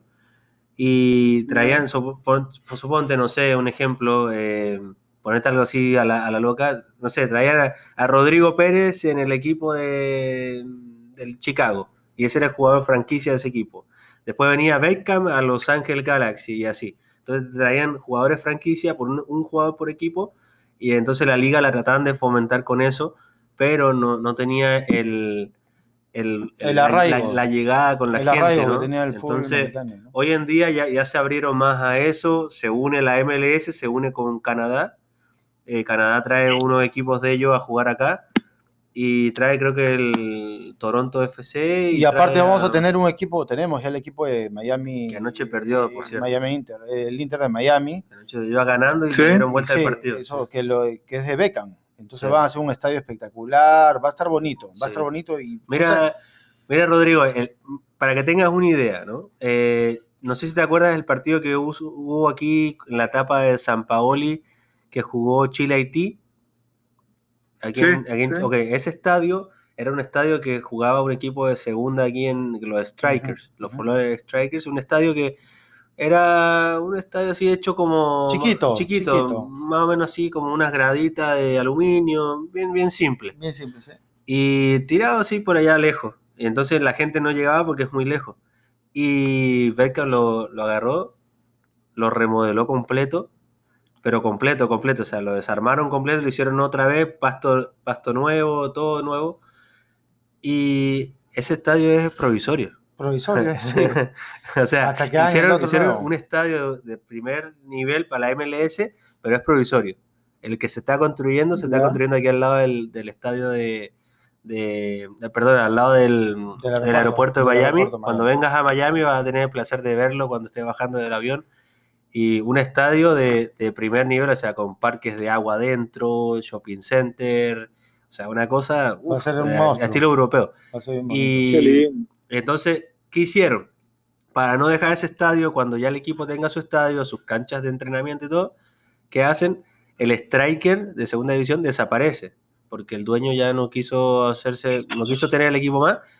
¿Qué hacen? Y el Beckham construye ahora el, un equipo para segunda división, para ese estadio. Así es. Entonces se llama ahora el Fort Lauderdale en International Fort Lauderdale, algo así, con los mismos colores del equipo de Miami, para no cambiar los, los colores al estadio y nada. Exacto. Entonces ahora está el Inter de la MLS y está el otro Fort Lauderdale de la segunda división. Van a, van a, van a... Qué interesante el impulso del fútbol. Y, oye, tú sabes lo que me acabo de enterar también. Este, no sé quién me lo contó, si fuiste tú, Alex, o no sé quién, un amigo, creo para que lo sepa nada más, Rodrigo, que Messi se ha comprado una casa acá en Miami. No, aquí en, em, ¿cómo se llama esto? Sony Isles. Es una área exclusiva del área de Miami. Y, todo el mundo dice que ya ha hablado con Beckham, que acá unos años va a venir Supuestamente él y Suárez compraron en el mismo edificio, porque tienen planes de venirse a retirar aquí a Estados Unidos. No sabemos qué equipo, pero... Creo que tenían problemas con el, con el hipotecario. Algo así. no, podían, pagarlo, era muy caro. no, para, para ellos, están, esperando, están esperando el fondo del gobierno. A ver sí, si sí, a, ver si les, llega el chequecito de ayuda. Para ellos es, un sencillo. Sí, ¿no? Eh, pero e, ellos, ellos creo... Están esperando el subsidio. Sí, sí, exacto. Ellos compraron, no sé si es el edificio o el de al lado. Hay dos edificios, Rodrigo. Hay uno que se llama el Porsche eh, Building, que es el edificio de la Porsche, que lo hace diseñado por Porsche que lo, que tiene ese edificio es que el auto tú lo pones en el elevador y el, el, auto te queda en la sala de la casa. Wow. Es la, la, novedad, ¿no? O sea, una cosa. Lo que, yo lo que yo le digo a todo el mundo, procura tener más de cuatro autos o algo así, porque eso sube dos autos. El día que se rompa el elevador, no puede salir, entonces tiene que tener otro auto abajo. Sí, por si acaso. Pero el edificio ese es una cosa. es, es un apartamento por piso. Pero imagínate, acá también está este Ronaldinho, tiene una casa, el hermano para, para en los restaurantes de un sitio que se llama Aventura, siempre para comiendo. Bueno, estuvieron detenidos ahora en Paraguay un tiempo, pero, pero, pero tiene, viven acá también, o sea, el hermano. No, hay muchos hay mucho jugadores que tiene casa acá y, y muchos jugadores que quizá no se sabe, pero están invirtiendo en el fútbol de aquí de ah. Estados Unidos porque ven potencial, ¿no? ¿Sabes a quién, a quién también quién vive acá también es Emerson? El brasilero que jugó en la Juventus, en el Valle Leverkusen, en la Roma, vive acá también. Jugó en la Roma. En la Roma. Y, capaz en unos años más está Rodrigo Pérez aquí también. También va a estar con nosotros. No, hoy. a mí me alcanza para Machalino. oye, oye, oye, Rodrigo, y antes de pasar a tu siguiente paso, de, a tu regreso a Cobreloa. Mira, mira, ahora, ahora. Déjame decirte, ¿qué equipo, ¿qué equipo eres hincha? Bueno, yo de chico siempre fui hincha de O'Higgins. Soy nacido, criado acá, soy canterano. Claro. Pero me fui desencantando del poco interés que tienen por la gente que, salió de acá, no solamente conmigo. Te nombro Nelson Tapia, El Coca, eh, Alejandro Osorio, Fernando Cornejo, Jaime Rivero, Flaco Medina, Moisés Ávila, Clarena Acuña. La verdad que hay muy poco respeto por los canteranos que hicieron historia dentro del fútbol, porque no fueron jugadores que jugaron un partido de la selección. Así es. Hicieron campañas muy interesantes. Es verdad. una de las canteras más ricas del fútbol. Era Mario Núñez, el goleador, Jaime González. La verdad que han sido poco respetuosos y, me he ido desencantando de esa situación. Quiero mi ciudad, el equipo, todo, pero la verdad que me fui alejando un poco el estadio. Ahora solamente voy a ver fútbol, pero ¿Y has tenido imagínate, yo acá 6, 7 años y uno, no sé, prepara, estoy trabajando con Meol, eh, estoy trabajando en el fútbol, dirigí Cobreloa, mi despedida del fútbol fue en Calama. Me hubiese gustado que O'Higgins me hubiese dicho, no sé, retírate acá en tu casa, no, nada. Entonces la verdad que como que te vas desencantando que te cierren las puertas en tu misma casa, pero sí, eso es verdad. bueno, nadie profeta en su tierra. No, claro. Pero Rodrigo, ¿has tenido la oportunidad de ir a ver el, las nuevas instalaciones? Sí, es que mi hijo jugaba acá. Mi hijo estaba acá en la serie, llegó a la sub, sub 10 y estuvo hasta la sub, sub 14, sub 13. Y lo sacaron. lo sacaron de acá también, así que. Sí. ¿Y no dónde, dónde, ¿dónde te llevaste al Junior? Él está en Cobreloa, está en la sub 17 Cobreloa. ¿Misma posición del padre? No, juega de, de volante central, de lateral, de stopper, de líder, juega, es defensivo. Le gusta barrer. Pero yo más que, Max sí, le gusta el roce, le entrena bien y disciplinado. Ah, pero más que eso, yo lo, yo lo, apoyo, yo lo apoyo. La verdad que para mí que sea feliz, con eso estoy pagado. Pero no, soy del papá que poco menos me vuelvo loco, que juega el fútbol profesional, o que llegue. No, yo soy el papá, yo lo veo feliz a él y lo apoyo. Pero más que eso. es importante. Lo que sí le lo oriento, que el fútbol es de mucha de mucho sacrificio, mucho respeto, mucha disciplina. Tip, así le envío, pero no, no me ofusca si juega o no juega pero la verdad que mientras él sea feliz, yo voy a ser feliz. Exacto, eso, es bueno. Pero, el, por ejemplo, en, en Cobreloa, eh, ¿en qué, ¿ya está, está, a punto de ir al, al, al, primer equipo o todavía está en la división? No, está en, la, está en las menores. Ya. Está en las menores, está en la 17. Ah, eh, eh ah todavía es Pensé que era más grande. Y Rodrigo. Eh... Ahora viene, verá, Rodrigo, te, te voy a explicar. Ahora viene una parte una parte que toca el corazón de Giovanni, que en la edición le voy a poner una, canción así de romanticismo. Esto viene una parte que Giovanni, mira, ah, te voy a explicar rápido. Giovanni tiene al frente de él una hoja con todos los datos, todas las preguntas que te va a hacer cuando tú llegas a un equipo que ahora vamos a hablar, que no voy a decir cuál es. Eh, y él, mira, está que el corazón se le sale del pecho porque mira, me, decía Rodrigo Pérez, Rodrigo Pérez, sí, sí, Rodrigo Pérez. Y entonces, ahora que te tenemos aquí, él, él, él, preparó todas estas preguntas porque está muy emocionado que va a hablar de un equipo que tú llegaste y que le y que comparten, comparten su corazón. También, claro. Pero antes de eso, vamos a hacer una cosa. Una pausa. Vamos a ir a una pausa comercial y volvemos con el gran Rodrigo Pérez. Ok. Dale. Ok, ok, ok.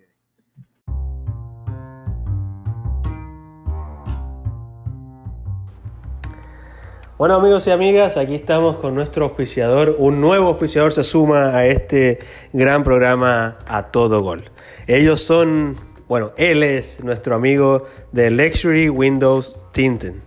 Aquí Leo. Leo, ¿cómo estás? Eh, bien, bien amigos. Eh, para cualquier necesidad que tengan de polarizar autos, casas, negocios, pueden llamarme al 954-651-7404. Y para nuestros amigos que llamen de a todo gol, ¿cuál sería el descuento que ellos recibirían de Luxury Windows Tint? O le daría un 10% de descuento. Muy bien, muy bien. ¿Y cuánto tiempo llevas de haciendo esto? 14 años de experiencia. 14 años de experiencia. Ya saben, amigos y amigas, eh, llamen si se encuentran en la ciudad de Miami, sus alrededores, Broward y todos esos lugares. Llamen a nuestros amigos de Luxury Windows Tinting. Tu mejor opción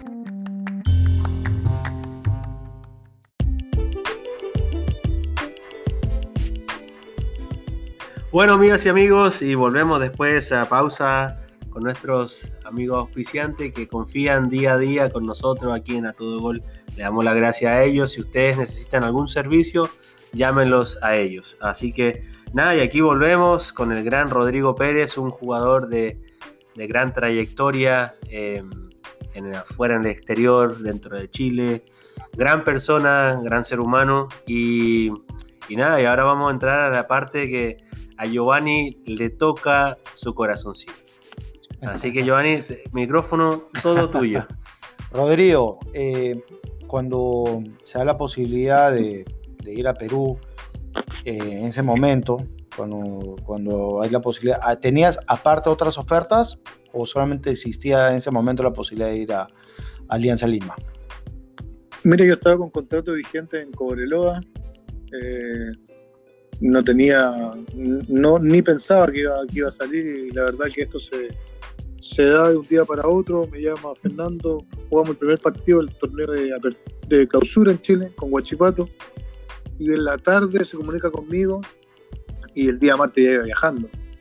Tenía la posibilidad de ir, que eh, me querían en Alianza, eh, hablé con los dirigentes y en un par de horas ya estaba, ya estaba todo el préstamo estaba listo. Me quería Peluso, así que se dio todo muy rápido. ¿Con qué dirigente? ¿Con, qué dirigente tuviste la ocasión de.? Cuchi. Ah, el Cuchi, el presidente mismo. Eh, con él mismo, con Cuchi estaba Carpio. Ah, del Carpio, que en paz descanse, supiste que falleció, sí, falleció Carpio. sí. una pena. Estaba Carpio y me comuniqué con Carpio y Fernando Martela hizo las redes, los nexos y, ya el martes estaba viajando para incorporarme a Alianza. Cuéntanos, ¿qué tal tu experiencia? Cómo te sentiste? Eh, ¿Cómo te recibió el hincha? Porque sabía que era jugador de jerarquía. Estabas tú, Fernando, y, Ligüera también. Fue bastante, bastante lindo, porque el primer día que llegué, mucho respeto, cariño, y más por el fútbol que, que jugaba yo, o sea, un, un, ida y vuelta, físicamente estaba muy bien. Y yo creo que eso me hizo marcar la diferencia en mi posición, con 32 años ya experimentado, grande y me sentí muy cómodo. Me toca debutar con, con Melgar en Arequipa, donde se armó ahí una, una bataola, y una pelea dentro de la cancha. Pero más que eso, fue súper importante mi comienzo, porque me sentí muy cómodo, muy respaldado con los compañeros, por el cuerpo técnico, después me toca jugar de local, lo mismo, el público. Y ahí empecé a entrar en el corazón del hincha y, y fue algo que como que se hubiese jugado siempre. Después me toca jugar el clásico, me eligen jugar de partido, ahí me peleo con Chiquito Flores, con Mendoza, con, con todo lo que los de la U. El Chiquito Terminamos ganando y la verdad que ahí no, me sentí pero muy muy contento. Lo disfruté, disfruté mucho el fútbol, la ciudad, el cariño, el respeto a la gente, me trataron muy bien. Si bien es cierto, siempre se habla del problema limítrofe y todo eso. Yo siempre les comentaba, yo soy deportista, soy jugador de fútbol, no soy político ni nada, y lo demás es poco lo que me importa. Y déjame decirte, son tonterías. Para mí son Sí, yo incluso para mí fue al, contrario, fue uno de los lugares que me trataron muy bien, me respetaron. Viví muy, muy bien, viví en un lugar maravilloso, con chofer y puta, la verdad que fue una experiencia muy linda de principio a fin y lo coronamos con campeonato. ¿Cómo te sentiste? Compañero, ¿Cómo con te Flavio Maestri, con Julissa. Bien, bien, me hicieron sentir bien. Y, otra que es la forma que tiene uno también. Yo me he sentido súper respetuoso con la gente, con el entorno, con los compañeros, con las tías de la cocina, cuando concentramos en, en, la victoria. Cocina Ahora, rico. Lo único que, que llevamos 10 minutos y nos sacaban el cable, se roban los cables, se roban todo en la victoria. Sí, es que zona brava, zona caliente, zona caliente. ¿Y qué plato, qué plato te gustaba más? Bueno, yo comía de todo, el ceviche. No, me gustaba mucho la comida peruana.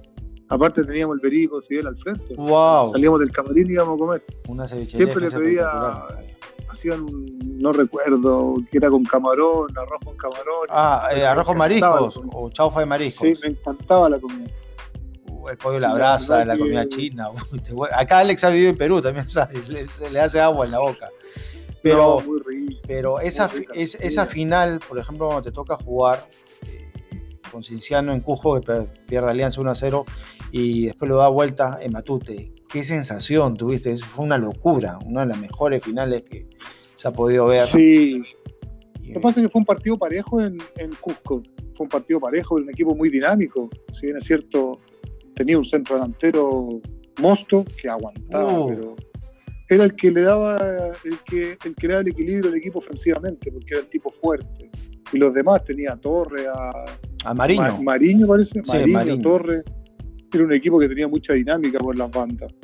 Y nosotros era un equipo más avesado, de más, de más edad, de más experiencia. Pero yo creo que manejamos bien las situaciones, la ansiedad, eh, el miedo escénico, al contrario, creo que íbamos a jugar a cualquier cancha del Perú y en ese sentido teníamos, yo creo que en ese, en ese tema ganábamos mucho. Con Marco en el medio, en el equilibrio, el Chese, Flavio, nosotros atrás en la parte defensiva, Fernando. Teníamos un equipo muy equilibrado en todas sus líneas. Fuerte, era un equipazo. Estaba Pepe Soto también, creo, si no me equivoco. Pepe. José Soto estaba también en defensa todavía. Pepe Soto, ¿no? Pepe Soto no jugó mucho, pero la verdad que fue un gran aporte porque en el grupo, todo, estaba Carlín La Rosa que entrenaba con él, le gustaba. Wow. Claro, claro, él está. El negro. Estaba Orejuela, si no me equivoco. Carlos Orejuela también, estaba Silva. Ah, Roberto Silva, era un. Roberto Silva Pro. Sí, voleibolista, después se convirtió en futbolista. Sí, No, muy educado. Y tipazo, ¿ah? Buen tipo, un tipo muy caballero. Sí, teníamos el equipo bien equilibrado, muy lindo equipo. ¿Y tu relación con Gerardo? Monón ahí a central, jugaba Monón con Aracaki, jugaba Salazar. Santiago, Santiago Salazar, no, wow. Santiago Salazar, el Chicho, Salta. El Chicho. Mm. La verdad que fue un lindo equipo, una experiencia súper importante, enriquecedora. Y... deportivamente también, pues, ser campeón nacional para nosotros fue muy, muy lindo, sobre todo en la fecha, tuvimos que pasar Navidad en, Lima, mandamos a nuestra familia a Chile y nos coronamos un año bastante interesante, eh, estadio lleno, uno ve los videos y, se le pone la piel de gallina. Wow, wow. ¿Y, tu relación con Peluso siempre fue buena? Buenísima. Buen tipo, ¿ah? Buen tipo, ¿no? Muy buen tipo, muy cercano al jugador, muy claro, muy transparente. Típico de los uruguayos, ¿no? Sí, el uruguayo es buen tipo. Sí, muy noble, un profe muy noble. La verdad que me lo encontré acá en Rancagua con un sudamericano sub-20 y nos dimos un abrazo, ¿no? Extraordinario el profe. Muy buena persona. ¿Y por qué no se produjo la renovación? Porque todo el mundo se quedó impactado, diciendo, o sea, diciendo, diciendo Alianza sale campeón, tiene un muy buen equipo, jugadores de selección, también dos, jugadores chilenos de, selección y un jugador uruguayo de selección que era este, Ligüera. Y se va Fernando y se va este, Rodrigo, y Dios mío, y trajeron, realmente trajeron dos jugadores que no cumplieron las expectativas. Como el colombiano. No, la verdad que no fue extraño porque con la campaña, con el rendimiento, con lo que entregamos, no tuvimos ni una respuesta, ningún acercamiento con la dirigencia, pero nos vinimos nomás, nos vinimos contentos, orgullosos de haber cumplido con el objetivo y vuelvo a Cobreloa, me recuerdo que Fernando vuelve a Everton, creo. Y seguimos nuestras carreras, pero fue extraño, la verdad que para mí también me extrañó. Claro, porque ahí Fernando se va a Colombia, al Nacional de Medellín. Sí, después se va a Colombia. Claro. Y la verdad que fue como bien, bien extraño el tema, pero es parte del juego. Muchas veces uno quizás me hubiese gustado seguir más tiempo, me sentía muy bien físicamente, ya adaptado a la institución. pero bueno, son situaciones que, pasan en el, fútbol. En, esos seis meses, Rodrigo, fuiste, pero bueno, considerado como, como los mejores extranjeros que ha habido en Alianza, eh, con él y Fernando, ¿no? Él y Fernando tú y Fernando eh, han sido considerados como ya históricamente como los mejores extranjeros que ha tenido Alianza, ¿no? La otra hicieron una encuesta, un equipo, y están haciendo un equipo donde tú estás de lateral izquierdo compitiendo con el loco Enrique, uno que jugó en Alianza hace muchos años, pero que tú ganas un poquito más, ¿no? El campeonato, el campeonato valió más. La jerarquía también de, de Rodrigo, porque Rodrigo era un jugador temperamental también, ¿verdad, Rodrigo? O sea, no, no eras un jugador que ibas al frente, él no arrugaba con nadie, igual que Martín Chiquito. Sí, todo, es que siempre, fue mi forma de jugar, re calentón. Sí, sí, temperamental. Temperamental, sí, Rodrigo. Sí, de carácter. Bueno, en los equipos que estuve siempre jugué esa foto. Por ahí jugaba al límite, jugaba siempre al límite. pero eso se necesita, se necesita, se necesita y, por eso también te fueron a buscar, ¿no? Aparte de lo gran jugador que eres, también el carácter. Quería seguramente, pero uso jugadores de carácter. Por eso Alianza campeón en el 2006 también. Alianza Corazón, como dices tú. Alianza Lima Corazón. Alianza Corazón. no, no, es que eh, ahora tengo que, tengo que decir, Giovanni, vamos a continuar el programa. Sí, sí, sí, eh, claro, tu, por supuesto. Tu, amor, tu pasión con tu equipo ya. No, no, siempre hay que ser profesional. Ahora, ahora, mira, te despierto. Rodrigo, después de los seis meses, regresa a Chile. Y Rodrigo, cuéntanos, vuelves a a Cobreloa ¿no? Sí, vuelvo a Cobreloa en 2007. Eh, Charles Arangui, Eduardo Vargas, Junior Fernández, Alexis. Alexis Sánchez se ha ido a Colo Colo. Paso. La verdad es que en el 2005 tuvimos una, linda experiencia de poder estar al lado de esos, de esos monstruos que hoy en día uno se siente muy orgulloso de, que hicieron sus primeras armas con nosotros, que ahí por ahí te recuerden. Yo creo que eso es importante. Sobre todo las capacidades y, la mente enfocada en su, en su futuro, creo que no se equivocaron. Tipos muy profesionales, muy capaces y los resultados están ahí. Me llena orgullo de, hablar de ello. Así que ese año 2007 vuelvo a Cobreloa con Gustavo Huerta, teníamos muy buen, muy buen equipo, Lucas Barrio, Manara, Pepe Díaz, wow. Paredes, wow. Menezes, eh, Fuente. No salimos campeón porque no quisimos, yo La verdad que es, es cuando uno se arrepiente, porque dice, teniendo un equipo para campeonar y, y, la verdad que fue un año muy regular, en donde termino finiquitando con Cobreloa, porque ese año me quedaba había firmado por dos años. Vuelvo a Alianza y firmo en Cobreloa 2007 y 2008, dos años. Y a fines del 2007 eh, llegamos a un acuerdo y no me querían. Y fue extraño porque yo en la reunión no me reúno con el técnico ni nada, porque siempre en este caso, hoy en día que soy entrenador, los, los jugadores lo eligen los entrenadores.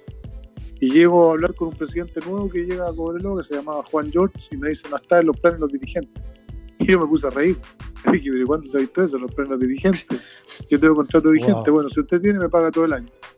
Y después, ¿sabes que Me sentí tan tocado por todo lo que había entregado Cobreloa que le dije, no, llego a un acuerdo, me voy hoy día mismo.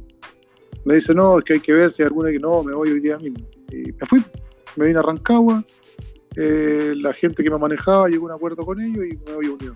Me fui dolido, sea, de la forma que se me despidió. Claro, ídolo. Por, tantos años de entregarle a la Ningún respeto, aparte una persona que ni siquiera conocía, se sentó me dijo, no, no está en los planes dirigentes. Yo me puse a reír.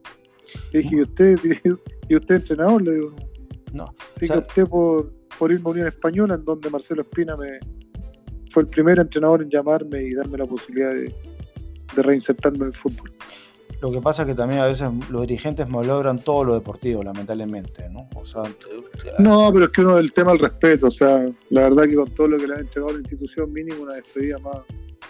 Una más decorosa, más, decorosa. claro, más, decorosa, no, tan denigrante como lo hicieron. Exacto, exacto. y te digo, eso, eso le pasa a muchos jugadores, o sea, hay jugadores que, que le han dado tanto a un equipo y terminan retirándose en un otro equipo porque ese equipo no no respetó tampoco esos años. De... Da mucha tristeza, por, lamentablemente malos dirigentes. Es que los dirigentes hoy en día hay muchos que se creen entrenadores. No saben de fútbol y se creen entrenadores, lamentablemente. Son, empresarios que se sientan en un sillón y dicen, mira, este no, este no, este no, este no, y tráete esto. Y, Entonces, por eso malogran los proyectos. Y ya, en mira, Rodrigo puede decir, ya en esos años ya se manejaba ya los, los amigos, los amigos de los dirigentes que eran quien los representantes. Claro mira, te voy a traer este, saca este, pues traigo este en esta posición, cosas Pero así. Pero siempre ha existido, lo que pasa es que ya, terminando la carrera de Rodrigo era mucho más abundante en todos lados, claro, claro. claro. ¿Y, qué tal tu campaña con Unión Española, Rodrigo? O sea, después del paso. Bueno, voy a Unión y lamentablemente estaba, estaba con el porcentaje del descenso, estaban al horno, estaban bien abajo y no, no sabía. Estaban en la puerta, estaban en la puerta. Fue por promedio.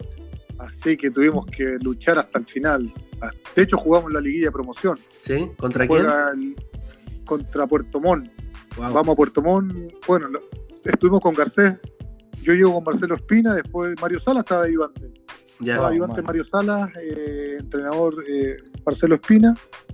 Primer torneo, la verdad que la apertura lo hicimos bastante bien y lo sacan a mitad de año. Porque Segovia saca a Marcelo Espina con Mario y llega a Garcés. Después Garcés las primeras 6, 7 fechas, hasta la fecha octava o novena lo sacan y se queda Luis Hernán Carballo. Quedaban nueve partidos, de los nueve ganamos siete, empatamos, no, perdimos uno y empatamos otro. Y así todo nos, fuimos a la liguilla de promoción con Puerto Montt. Ahí cuando se va Puerto Montt. Claro, vamos a Puerto Montt. Puerto Montt le ganamos 2 a 1. Después una fiesta en el Santa Laura, estadio lleno, todos con familia, entradas 2 por 1, 3 por 1. Hermoso el estadio. Primer tiempo perdíamos 2 a 0. Comienza el segundo tiempo, en 10 minutos 3-0 y nos echan a Aníbal Para nosotros fue algo épico, mm, porque en 25 minutos pudimos dar vuelta al resultado. Claro. O sea, empatarlo y quedando en la división, o sea, quedando en primera división. Wow, wow, histórico. Fue terrible. Una y también lo mismo, tenía, tenía la posibilidad de renovar y llego a, llego a conversar con Jorge Segovia y me dice lo mismo, que, que si yo me quedo me tengo que quedar por el 50% me sentí pero tocadísimo porque me tocó jugar, en ese partido jugué de lateral, de central, de volante, delantero, me faltó jugar al arco. Me jugué la vida por la institución, pero bueno, como dices tú, pues esas son decisiones que toman los presidentes. Claro. Así que agarré mi bolsito como siempre y me vine a Rancagua. Y de ahí estaba la posibilidad de ir a Concepción, que estuve un mes. Un mes estuve en Concepción y de ahí me lleva a Iquique. Un mes. donde alargo la carrera los últimos tres años. ¿Y, qué pasó? ¿Por qué un mes? ¿Por qué tan poco Concepción? Ahí Porque fui a Concepción, que me lleva el Pato Almendra con César Vergara, y Concepción estaba en la B. Ya. Y juego los dos primeros partidos, y al tercer, comenzando la tercera fecha,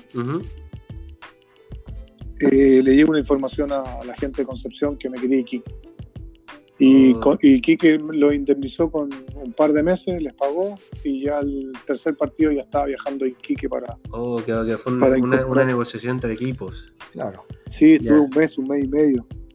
Eh, Rodrigo, esta parte no sé si, si te gustaría hablar un poco, pero Segovia, ¿qué tan, qué tan, qué tanto maneja, manejaba en ese momento el equipo? Porque hoy en día no está en Chile. Eh, ¿cómo, ¿cómo, era eso, esa, esa tratativa? O sea, ¿Era un, presidente presente siempre o, o, era de siempre dar instrucciones y que la gente lo hiciera? Como ustedes como jugador, ¿cómo lo veían? Créeme que no aparecía. ¿No? no apareció nunca lo que sí hizo cosas positivas. Arregló el estadio, económicamente el equipo empezó a levantar, eh, hizo cosas positivas. Pero a mí no me gustó la postura de él porque él me dice, no, con el problema que tuviste con Garcés, yo te voy a bajar un 50% y, estás a prueba seis meses. Wow, un jugador de experiencia, bueno, así. Entonces le dije, me va a probar a los 35 años, con una trayectoria. Si yo le, ahí le comento que, bueno, lo llamé por teléfono yo, porque él tampoco me dio la, cara. Yo llamé a Luis Hernán Carvalho y le digo, profe, pero usted me dijo que íbamos a firmar dos años. No, es que Jorge está diciendo por el problema que tuviste con Garcés, pero bueno, fue un, disgusto de cada uno, o sea, no, no le perjudicó al equipo ni nada. Entonces lo llamo con mucho respeto, le hablo, le digo, le hablo a Rodrigo Pérez, don Jorge, quería ver mi situación. No, yo nunca he dejado confiar en ti, pero 50% y seis meses a prueba. Y ahí es donde yo le digo, si yo le hago, si yo llego a un acuerdo con usted de esa forma, estoy diciendo que yo soy una mala persona o que soy un mal elemento. Y no soy mal elemento ni mala persona. Claro. Entonces, como usted es autoritario, yo prefiero ir. No, a mí nadie me dice autoritario. Pesqué mi bolsito y me fui. Pero se lo dije a él. Pues no... Sí, no, claro, claro, directamente. Así es. No, sentí... Y, y... No, es que no me puede probar el 85 No, o sea, es una falta de respeto. Más, Es una falta me dolió mucho más porque, ¿sabes qué? La verdad que me saqué la cresta por esa institución para que no se fuera a la, vez, a la, segunda división. ¿Y cómo te pagan? Te pagan y la pena más grande que me dio que compañeros que no habían jugado ni, un minuto renovaron por dos años. Imagínate. Entonces uno dice esto es capacidad o ser chupamedia. o ser, o ser, o, me, fui dolido, me fui dolido. No, no, es que un jugador, un jugador de experiencia, decirle eso como que te agarró tu la carrera, la tiró para donde fuera y dijo, no, mira. Tiró todo lo, que hizo, o sabes cómo tirarlo, Es como decir, ¿es esto o nada? Así es. No, está equivocado. hubiese dicho, ¿sabes qué, Rodrigo? Que era un, jugador más joven o con más, no sé, cualquier cosa, pero no me mientan. Pues, no que sean sinceros, que no sean hipócritas. Yo creo, yo creo que eso fue lo que me, me fui dolido del equipo. después de, poder firmar por dos años, me, querían probar. Entonces, no, le dije, y ahí le comento yo, me faltó jugar al arco. Claro. De lateral, de central, de... me faltó jugar al arco por la institución. Entonces no. me hable de compromiso. Y, Pero experiencia, pues. De, lo, de lo malo uno aprende, uno, uno saca lo, positivo, ¿no? Sin duda. Pero siempre fui de la misma forma, en el sentido de, comunicarme con las personas que tengo que hablar. Claro. En ese sentido no, no es falta de respeto, y de irte frente y decir qué, cosa, qué es lo que pasa, nada más que eso. ¿Y, tu etapa con Iquique, qué, cómo la tomaste? ¿Cómo te fue? Fue linda, fue linda, porque... ¿Llegaste, a una etapa de Iquique en primera o en segunda? Primera. En primera. En primera. Me tocó las dos. Ya. Me tocó en primera y en segunda. Ok. Porque hicimos campañón hasta el último, hasta el último partido jugando la posibilidad de la permanencia. Ya. Y créeme que vamos a Serena y yo suspendido por amarilla y Martel suspendido por amarilla. Wow. Y vimos el partido afuera y, y, nos vamos a nos vamos a la vez. Y nos, nos comprometimos con el presidente por el cariño, por el respeto que tenía hacia nosotros, mm. de quedarnos en Iquique. Eso, eso no lo hacen muchos jugadores. ¿eh? y nos quedamos. Nos quedamos, imagínate, había marcado muchos goles. Había marcado goles importantes. De hecho, le marqué a Cobreloa. Wow. Y, de goles de cabeza. ¿No lo celebraste? ¿No, ¿Lo celebraste o no? No, sí, lo, creo que lo celebré. Ah, pero por el equipo que estaba, pero no por nada con Cobreloa. Claro, claro, Y hasta el final, hasta el final estuvimos luchando, luchando, luchando, nos empataban en el último minuto, o perdíamos en el último minuto fue súper ingrato porque la, lucha que dimos fue increíble. Y nos dolió mucho. Y no, en el camarín ese mismo día que nosotros no nos tocó jugar, descendimos en Serena, hablamos con el presidente y nos comprometimos a quedarnos y a subir el equipo, sí o sí. Y el presidente lo tomó de buena forma, porque ya teníamos dos años de contrato. Okay. Y nos jugamos en el 99 en la primera B, salimos campeón de la primera B y salimos campeón de la Copa Chile. Wow. Entonces fue un, fue una vuelta de mano muy, muy interesante, muy interesante. 2012 en primera y ahí en, o sea, el 2011 en primera y ahí a fin de año ya tomé la decisión de no jugar más. Rodrigo, y compartiste mucho, mucho equipo, mucho camarín con Martel, ¿no? Sí, son muy, sí estuvimos en, en, la selección, en Cobreloa y en Iquique y en Alianza. En Alianza, wow. Faltó, faltó ir a México a bueno, Martel también jugó en México, no sé qué. Estaba en Atlante, creo. En Atlante, y faltó ir a Colombia, ya Rodrigo un poco más y se iba a Colombia. Andábamos todos lados juntos. sí. no, pero. Oye, mira, vamos, vamos a hacer una pequeña pausa. Volvemos con la recta final. Con la recta final. Y hablamos un poquito de la selección y, eso con Rodrigo. Ya. Sí, sí, sí, Vamos, vamos a una pausa comercial y volvemos. Ya. Pasamos a la.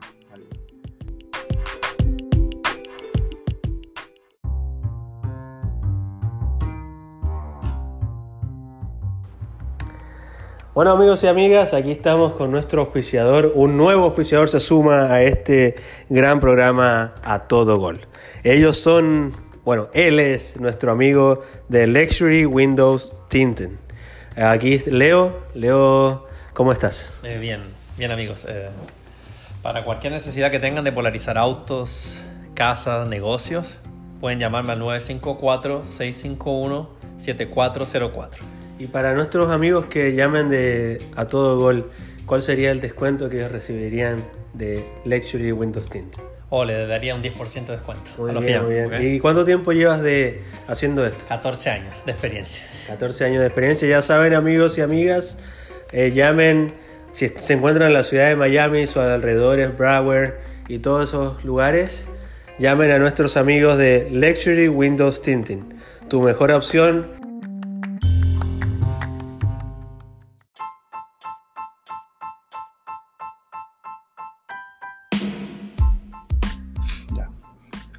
Bueno amigos y amigas, y volvemos después de esa pausa comercial nuevamente con nuestros auspiciadores.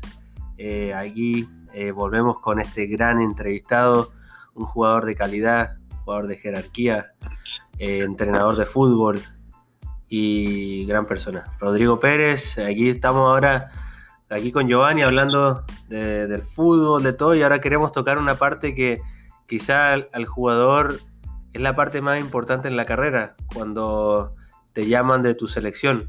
Eh, ¿Cómo llegas a ese llamado? ¿Cómo, ¿Cómo lo tomas tú? ¿Cómo llegas a la selección quizás? Cuéntanos un poco de eso, Rodrigo. Bueno, yo llego a la selección, hice las menores. Ya. Eh, sub-20, sub-23, y después la sub-23 llega a. Y primero estábamos con Mirko Yossi. Después el otro año llega Javier Escargorta. Vamos a un preolímpico a Argentina, año 95 y año 96. Y recuerdo que ahí nos nomina a mí, a Clarence, a Pablo Galdami, a Marcelo Sala para ir a la adulta. Y debutamos con Perú en Perú, donde el bochornoso 6 a 0, Baroni, Maestri. La verdad que fue una noche súper complicada. Para el olvido. Sí, pero es parte del juego también. O sea, uno tampoco puede esconder eso. En donde la verdad que no fue fácil, sobre todo que estábamos debutando. Recuerdo que debuta Alex Vara, el arquero. Oh, gran arquero. Sí. Tuvo una noche. Y, el cuestionamiento fue total. Estaba Lucas Tudo, Marcelo Sala, Mardone, Marga. Pero después de ese partido nos toca ir a jugar a Islandia, imagínate, local, en Temuco, en donde empatamos. Pero siempre digo, no es como comienza. Después empieza mi, mi tema de la selección, me toca ir a jugar Copa América y fue una experiencia linda, una experiencia linda de, que cada jugador es lo máximo para uno. O sea, uno va quemando etapas, primero jugar en inferiores, va pensando en jugar en el primer equipo, jugar en primera. Eh, después viene lo de la selección, jugar afuera, ser campeón. Y hay varias aristas que se van dando y que uno va, va desarrollando. Pero para mí jugar por la selección es lo máximo. Después me perdí la selección un, par de años. ¿Ya? 96, 95. Sí, estaba en Wander, eh, me lesiono y por ahí tuve no tuve tanta continuidad.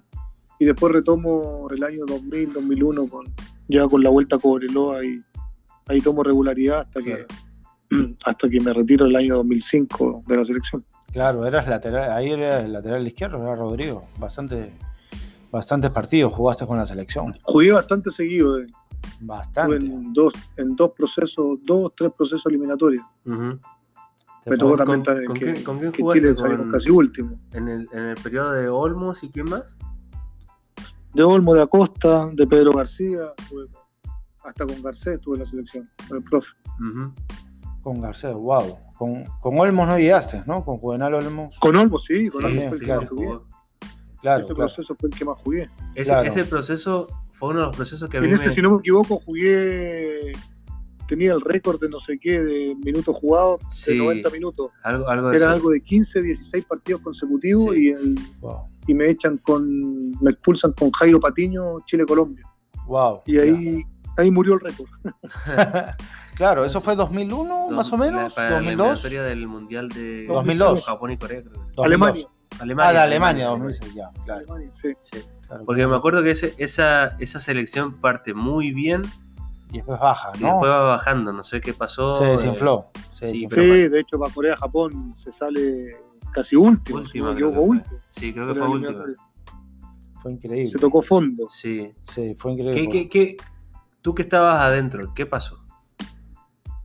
Hay muchas cosas, muchos cambios de entrenadores, eh, muchos problemas, no solamente futbolísticos, sino que la toma de decisiones no fue la mejor, que no es casualidad que un equipo eh, llegue de esa, de esa forma a la eliminatoria, teniendo muy buenos jugadores. Claro. Después daría un mundial, entonces muchas cosas. ¿Y la interna? Sería ¿cómo, porque la fácil. ¿Cómo? ¿Cómo andaba la interna entre los compañeros? ¿Bien o había problemas de repente? Es que siempre hay problemas cuando los resultados no se dan ahí. Es muy, es muy difícil lidiar con todos esos, con esos temas. Me toca también ir a jugar el último un partido eliminatorio con Brasil en Brasil, que Brasil se estaba jugando la clasificación. Recuerdo que se hizo un equipo cuando lo toma Garcés, en donde han puro jugar el medio nacional, lo único que jugaron David Pizarro y Marcelo Sala, los demás solamente de equipo del, medio local, en donde ahí muchos se bajaban, porque si bien es cierto era un anda doble fila, era jugar con Brasil, que Brasil se estuviese jugando la clasificación, nosotros no teníamos nada que ganar, pero también ahí me, le pusimos el pechito a las balas. Pero si no me equivoco, perdimos 3-1, partido muy apretado en, Curitiba. Y también había que estar, era muy fácil limpiarse, borrarse de ese proceso porque no sé, poco menos iba a ser apuntado con el dedo, que la selección Claro. le ha ido mal, pero yo creo que son los momentos también que, como dice uno en el fútbol, hay que poner el pechito a las balas. No, y, y ahí esa selección tenía uno, un equipazo. Tenía a Ricardo Roja atrás, Claro. tenía. ¿Contreras? Sí, recuerdo, recuerdo que juega que juega Cancino por derecha, yo por izquierda, juega Robles, jugó Vargas, jugó el chico Valenzuela, Sí, Vargas. David Pizarro, sí. Marco Villaseca, Raúl Muñoz, Navia también estaba, o sea, ¿no? Navia también estaba. Creo que estaba Galames, estaba- no, Galames no, este. No, Galdame no estaba en Olarra, ese partido. Olarra, Olarra, No. Olarra no, No, tampoco. flaco, flaco Renato. No, no está el flaco, ¿no? Ya. No, e, es, eso era un- un- una camada de jugadores que. Vamos Que a se perdieron, Se de- perdieron, exacto, eso iba a decir. la verdad que se perdió un proceso, se perdió Sí. un proceso de trabajo. Después con Olmos tuvimos, ese fue yo creo que el, el dolor más grande que tengo eh, deportivamente de no haber tenido la posibilidad de, de haber clasificado al Mundial de Alemania, porque la verdad estuvimos muy cerca. Sí. Los últimos dos partidos dependíamos nosotros si ganábamos, empatamos en Colombia, empatamos de local con Ecuador. Imagínate, Cuando habíamos hecho una gran campaña, claro. recuerdo jugamos acá el, el Brasil del 1-1 con Cafú, Roberto Carlos, Ronaldo, Kaká, Juninho Pernambucano, Wow. Dida, tremendo equipo. Lucio, Uf, Wow. y créeme que si nosotros le ganábamos acá a Brasil, quedamos punteros de eliminatoria. imagínate. Y después tuvimos poca regularidad y terminamos cediendo la posibilidad de ir al repechaje, empatando de local con, con Ecuador y, tuvimos todo para haber ganado en Colombia. Fue, fue triste porque fue lo más cercano que estuvimos para ir al Mundial de Alemania. No, y, y eso, y, y esa etapa también marca, marca un antes y un después en la carrera de Juvenal Olmos. Claro, O sea, eh, después ya él, creo que después de la selección ya se dedicó más a la televisión y a los medios. Creo que Eh, se va a Newell's no en siguió 2004 mucho, a Argentina, pero no le va bien. Ya como que la decadencia ya comenzó a decaer bastante. Y bastante joven para, para decaer como técnico, pero ya no. Se dedicó más al, al- Sí, a los medios, ¿no? Y después, a- ahora hace poco tuvo un paso, creo, por el Veracruz de México. algo por corto. Veracruz, sí. Sí, algo corto. Y, y que también eh, llega un equipo en México que eh, económicamente no estaba bien, estaba en los tumbos. y- No tiene, no tiene estabilidad. No, no. Creo que ya lo desafiliaron. No sé, no tiene Es estabilidad. que la Liga Mexicana hoy en día hizo, se- como que hicieron una restauración, algo así. No, no, no, No, me he informado mucho, pero como que armaron una liga y otra, y hay dos ligas. Y, y mucho jugador se fue por, por eso mismo, porque la competencia va a ser, va a ser como la Liga de Estados Unidos. Seguramente. Eh, no hay claro. descenso. Ah, Entonces eso, eso te, te quita mucha competición. claro, la, mucha equipos, competitividad. Y aparte lo- que ya no están en la Copa Libertadores también, que ya- eso también. No, y también ya los equipos no van a invertir lo que invertían en los jugadores, porque si no hay un descenso, ¿qué vas a Exactamente, pelear, no? Claro, exactamente. no tiene sentido. Y Exacto. aparte, aparte que también tenías a México jugando la Copa América, ya no juegan la Copa América, todo, o sea, hay muchos, muchos factores. te- acuérdate Porque que, acuérdate que la Copa Libertadores, la Copa América, todo te produce, te genera también sí, dinero. pero acuérdate, que México en esta área es el rey. Ah, en Estados Unidos. Y de repente el mercado no, más fuerte. Y, y donde esta, puede- y esta área es en la FIFA es el que más votos tiene, porque tienes todas las islas, claro. todo lo. Centroamérica, todo esto. Entonces ellos no tienen tantos problemas de, de la irse parte a la Copa económica, no, es que esa parte de la parte económica Claro. no es problema. El fuerte es Estados Unidos y México, ¿no? Y entonces ya ellos ir a jugar a Sudamérica es como ir como oh, que vamos a jugar. pero Claro, no, por cumplir, para ver qué pasa, todo, ¿no? no, no es lo, no es lo principal de ellos. Este, Rodrigo, y mm, cuéntanos un poco, eh, ya entrando a la parte, a la recta final, ¿no? Eh, ya después pasamos la, lo de la selección y todo. ¿Cómo, es, ¿Cómo empieza la etapa de Rodrigo después ya del retiro? Eh, te, hace, te, te conviertes en técnico. Eh, cuéntanos un poquito de eso. Bueno, yo me retiro del 2011. El 2012 me matriculo en INAF, la Universidad del Fútbol, donde estudian, imparten la carrera de entrenador. Y llego primero como, como estudiante y como jugador de la selección de la universidad. Wow. dirigía a Pablo Galdame y estaba en segunda división. Así que estudiaba y jugaba por la universidad, el campeonato universitario ADUPRI que se, que se juega en Santiago. Y la verdad que ese año salimos campeón, ascendemos a la primera división y el otro año ningún ju- exjugador puede, participar. Nos sacaron a todos. Y ese año Pablo Galdame se va a la Universidad Santo Tomás a dirigir y quedo a cargo yo del equipo. Estudiaba y dirigía. Entonces estuve 2011, 2012 eh, de, alumno y jugador, el 2012 de, alumno y de entrenador, y el 2013 ya, ya me, hice cargo de la selección hasta el 2017. O sea, el 2000, claro, hasta el fin del 2017, que después me voy a Cobreloa. Así que el aprendizaje fue bastante significativo porque estuve alrededor de 5 o 6 años en INAF. Primero llegué como jugador, o sea, como alumno jugador, después como entrenador, entrenador y alumno, y después ya me titulé y después fui docente. Fui docente y, está encargado de, de, impartir la, cátedra de, fundamentación, nivel 500, 500 de, entrenador. Así que fue un aprendizaje muy significativo, muy importante, que hoy en día me llevó para la posibilidad de estar en Conmebol, porque después me voy a dirigir Cobreloa el 2018 el 2019 dirijo un equipo acá de tercera A que se llamaba Rancagua Sur, que se llama. Y este año fui notificado como instructor nacional y instructor de la Confederación Sudamericana. Mira qué bien. Wow. wow. Felicidades. Felicidades, Rodrigo. Felicidades. Siempre. Rodrigo, ¿y cómo se da, cómo se da esa llegada a Cobreloa de, como técnico? Bueno, yo imagínate, debuto del, del fútbol universitario, dirigir el fútbol universitario, me voy a Cobreloa. Nos juntamos en diciembre, en octubre, noviembre, por ahí nos reunimos con, con dirigentes de Cobreloa, les mostré mi forma de trabajo, mi idea, mi modelo de juego, de lo que más o menos yo quería, quería traspasar a lo que era la institución. Y eligieron varios técnicos, estaba Marcoleta, estaba Rivero, y, y, en diciembre el 20 y algo me confirman como me ratifican como nuevo entrenador. La verdad que fue una experiencia linda, independiente de lo que me sucedió. Claro. Me siento muy orgulloso de haber podido dirigir a mi equipo de tantos años, eh, una experiencia enriquecedora. Volver a la ciudad. volver a la ciudad después de tanto tiempo. Y, nos venimos tristes porque imagínate, nos sacan con el 53% de rendimiento, le habíamos ganado a Católica el día antes, dejamos a Católica fuera, el equipo bicampeón del fútbol chileno no perdí hace mucho tiempo de local.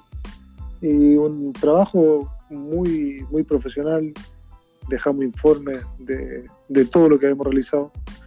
Y la tranquilidad que por profesionalismo no pasó, porque si bien es cierto los resultados estaban, la verdad que no ganamos de visita, solamente empatamos, nos costó mucho, pero de local teníamos un 90-92% de rendimiento.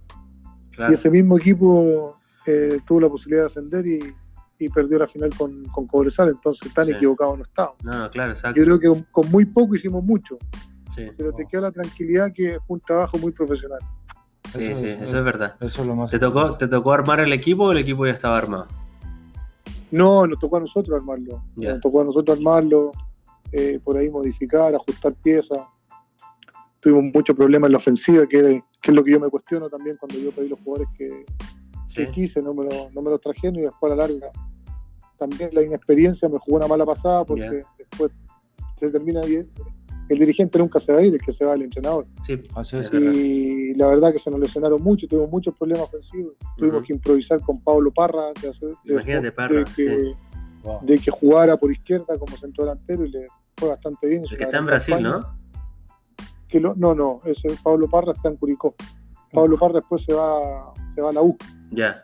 Pues y, la U el año anterior y, ¿y cuál es la...? digo que quedamos, quedamos bastante tranquilos con el trabajo.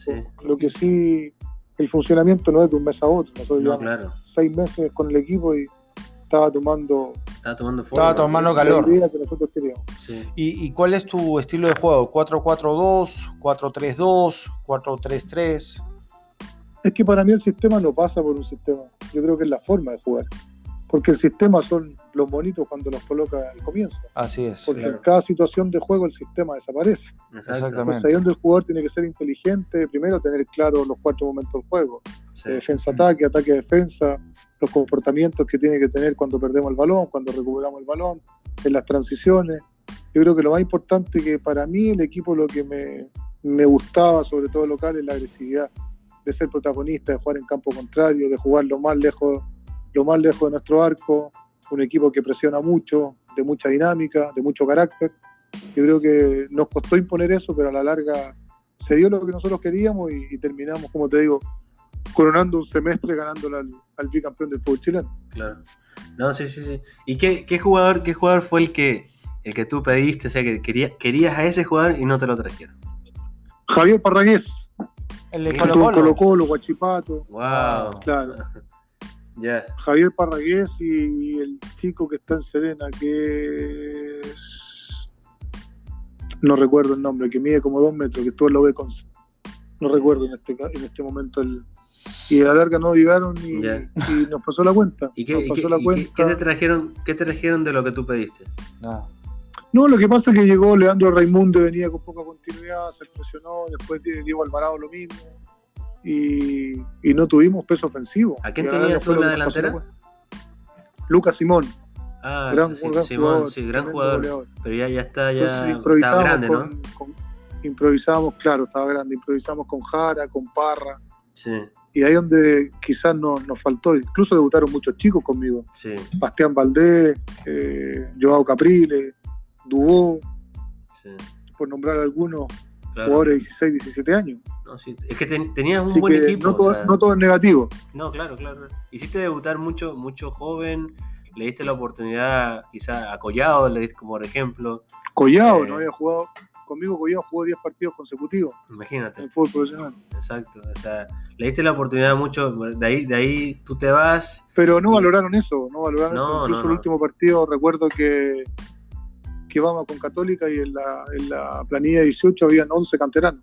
Imagínate. Imagínate, o sea, una no, cosa de, muchos chicos conmigo. Sí, es una cosa que, que tú, tú sacabas de, de, de, ahí mismo para reforzar el equipo, eso no lo ven los dirigentes, ellos lo que ven son números. Eh, hoy en día, hoy en día esta gente, está, eh, hay muchas muchos dirigentes que están matando el fútbol por esa razón. Lo que pasa es que muchos clubes ahora están volviéndose sociedades anónimas. No, Estefan Pino era el delantero. Ah, ok. Estefan Pino. El flaco de dos metros. Pino, sí. Lo pedimos. Estefan Pino y Javier Parragués. ¿Y dónde estaba Incluso cuando lo pediste? Estaba, estaba, sin club.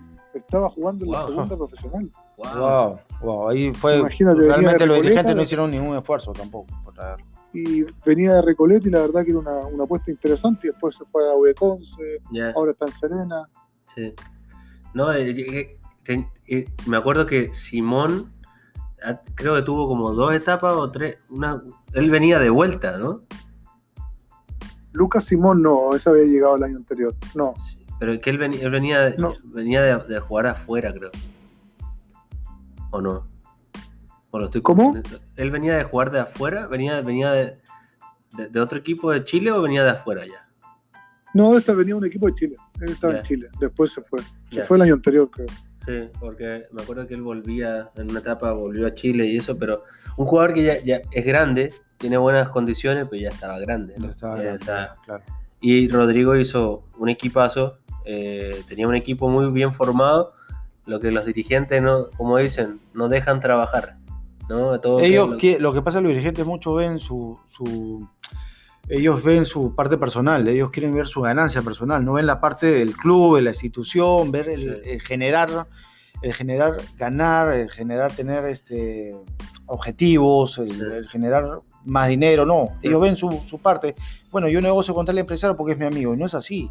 El técnico tiene que tener la última palabra, siempre he dicho eso. si el técnico dice no, ¿para qué le vas a traer algo que él no quiere? Eso lamentablemente pasa muchas veces en el fútbol. Y después el, el, el, más perjudicado es el técnico. Entonces hagan proyectos de verdad. Dejen de venderle humo a la gente. Así es. Así es. Bueno. Giovanni, te sacaste. Eh, no, es verdad, porque es verdad, es verdad. Siempre le echan y el técnico lamentablemente es el que paga el pato, paga, los, no, paga los platos rotos. Sí, no, y Rodrigo, tenía un, un buen grupo técnico, Tenía una visión, tenía una organización, tenía un proyecto importante y te malogran el proyecto. Entonces, cuando te dicen no, ya te está malogrando un proyecto. Sí, es. Entonces, ¿para qué traes un técnico? ¿Para qué le pides un proyecto si no lo vas a cumplir? Eso sí. No, y lo otro es que Rodrigo se va viene otra persona y después el equipo lo desarman. Peor. ¿Sí, ¿Y, dónde está, dónde está Cobreloa en este momento? Bueno, hace mucho tiempo que viene así el tema. No hay un proceso, no hay una, yo, una planificación. Discúlpame interrumpirte, Rodrigo. Yo creo que si a ti te dan un año más, tú lo subías a primera, lejos.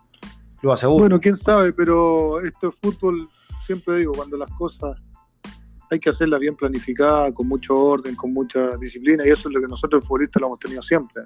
No es casualidad que, me tocó jugar 20 años y que ahora diga, no, se entiende el tema uno, pero lamentablemente pasan estas cosas y hay que sacar el lado positivo, tomarlo como aprendizaje y, y, que después no vuelva a pasar, porque también me tengo que hacer una autocrítica, la responsabilidad es mía.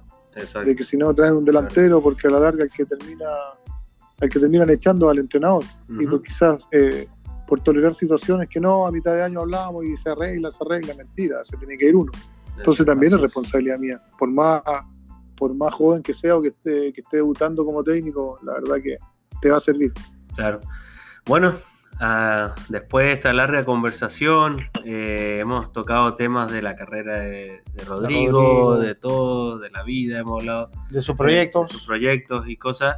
Eh, Rodrigo, nada más que agradecerte eh, decirte que aquí están los micrófonos a todo gol cuando necesites, quieras hablar con nosotros, aquí estamos. Las puertas están abiertas, Las puertas en, están Miami. abiertas en Miami, obviamente. Sí, se le voy a, le voy a cobrar la palabra. de hecho, claro. De hecho, Aquí estamos, aquí estamos, eh, ya sabes, tienes, tienes eh, ¿cómo se dice? Techo Techo, casa y comida, como se dice. Me, conformo solamente con un saquito de dormir ahí, vamos a ir a Miami. Ahí, ahí estamos, no hay problema. Ahí, este, Rodrigo, muchas gracias por la entrevista. Eh, estamos en contacto para cualquier cosa. Te deseamos lo mejor en tu, etapa, de, de técnico. Seguramente vas a llegar lejos. Eh, y nada, desearte lo mejor, que a tu familia, que ojalá este problema que hemos tenido todo el año con la pandemia del, del COVID, ojalá se pueda vencer y yo creo que todos unidos, con mucha fuerza y con responsabilidad podemos, podemos, podemos vencer esta enfermedad. Un abrazo Rodrigo y nada, siempre a tus órdenes. No, darle las gracias a usted, muchas gracias, un programa muy entretenido, conversamos de todo, de fútbol, de la vida, de mi etapa de jugador, de entrenador y la verdad que muy grato conversar con ustedes, les agradezco la deferencia que tuvieron y mandarle un abrazo también, que se recuperen y esperemos volver pronto a la realidad y, poder saludarnos, abrazarnos y cuando me inviten a Miami ahí voy a estar. Claro, así, así claro que sí, Rodrigo. claro que eh, sí. Nada, la invitación, como te digo, está, está hecha. Eh, esperemos que pase todo el COVID-19 y, y esperar que tu familia, tú, cuídate mucho eh, la gente que nos escucha, cuídense mucho. Eh, nosotros aquí estamos tomando las medidas, ya volvemos a repetir, ya Miami ayer cerraron todo otra vez por los casos, así que cuidémonos, que Dios nos bendiga a todos y, nada más que decir que gracias a ti Rodrigo y que tengas un lindo día. Igualmente, les mando un abrazo a la distancia, cuídense mucho. Un abrazo Rodrigo. Chao compadre, nos chao, vemos. Chao, chao, chao. Bueno amigos y amigas, y ahí tenemos, tuvimos a nuestro invitado Rodrigo Pérez, gran futbolista, gran persona, aquí en nuestro nuevo capítulo de A Todo Gol con Giovanni Lisa y Alejandro Dame, un servidor que les habla. Así que nos despedimos y nada, el próximo capítulo tendremos otro invitado más. Así que nada, se van con el grato abrazo y cariño de nosotros. Cuídense y Dios los bendiga a todos. Y quédate en casa. Un abrazo. Bye bye.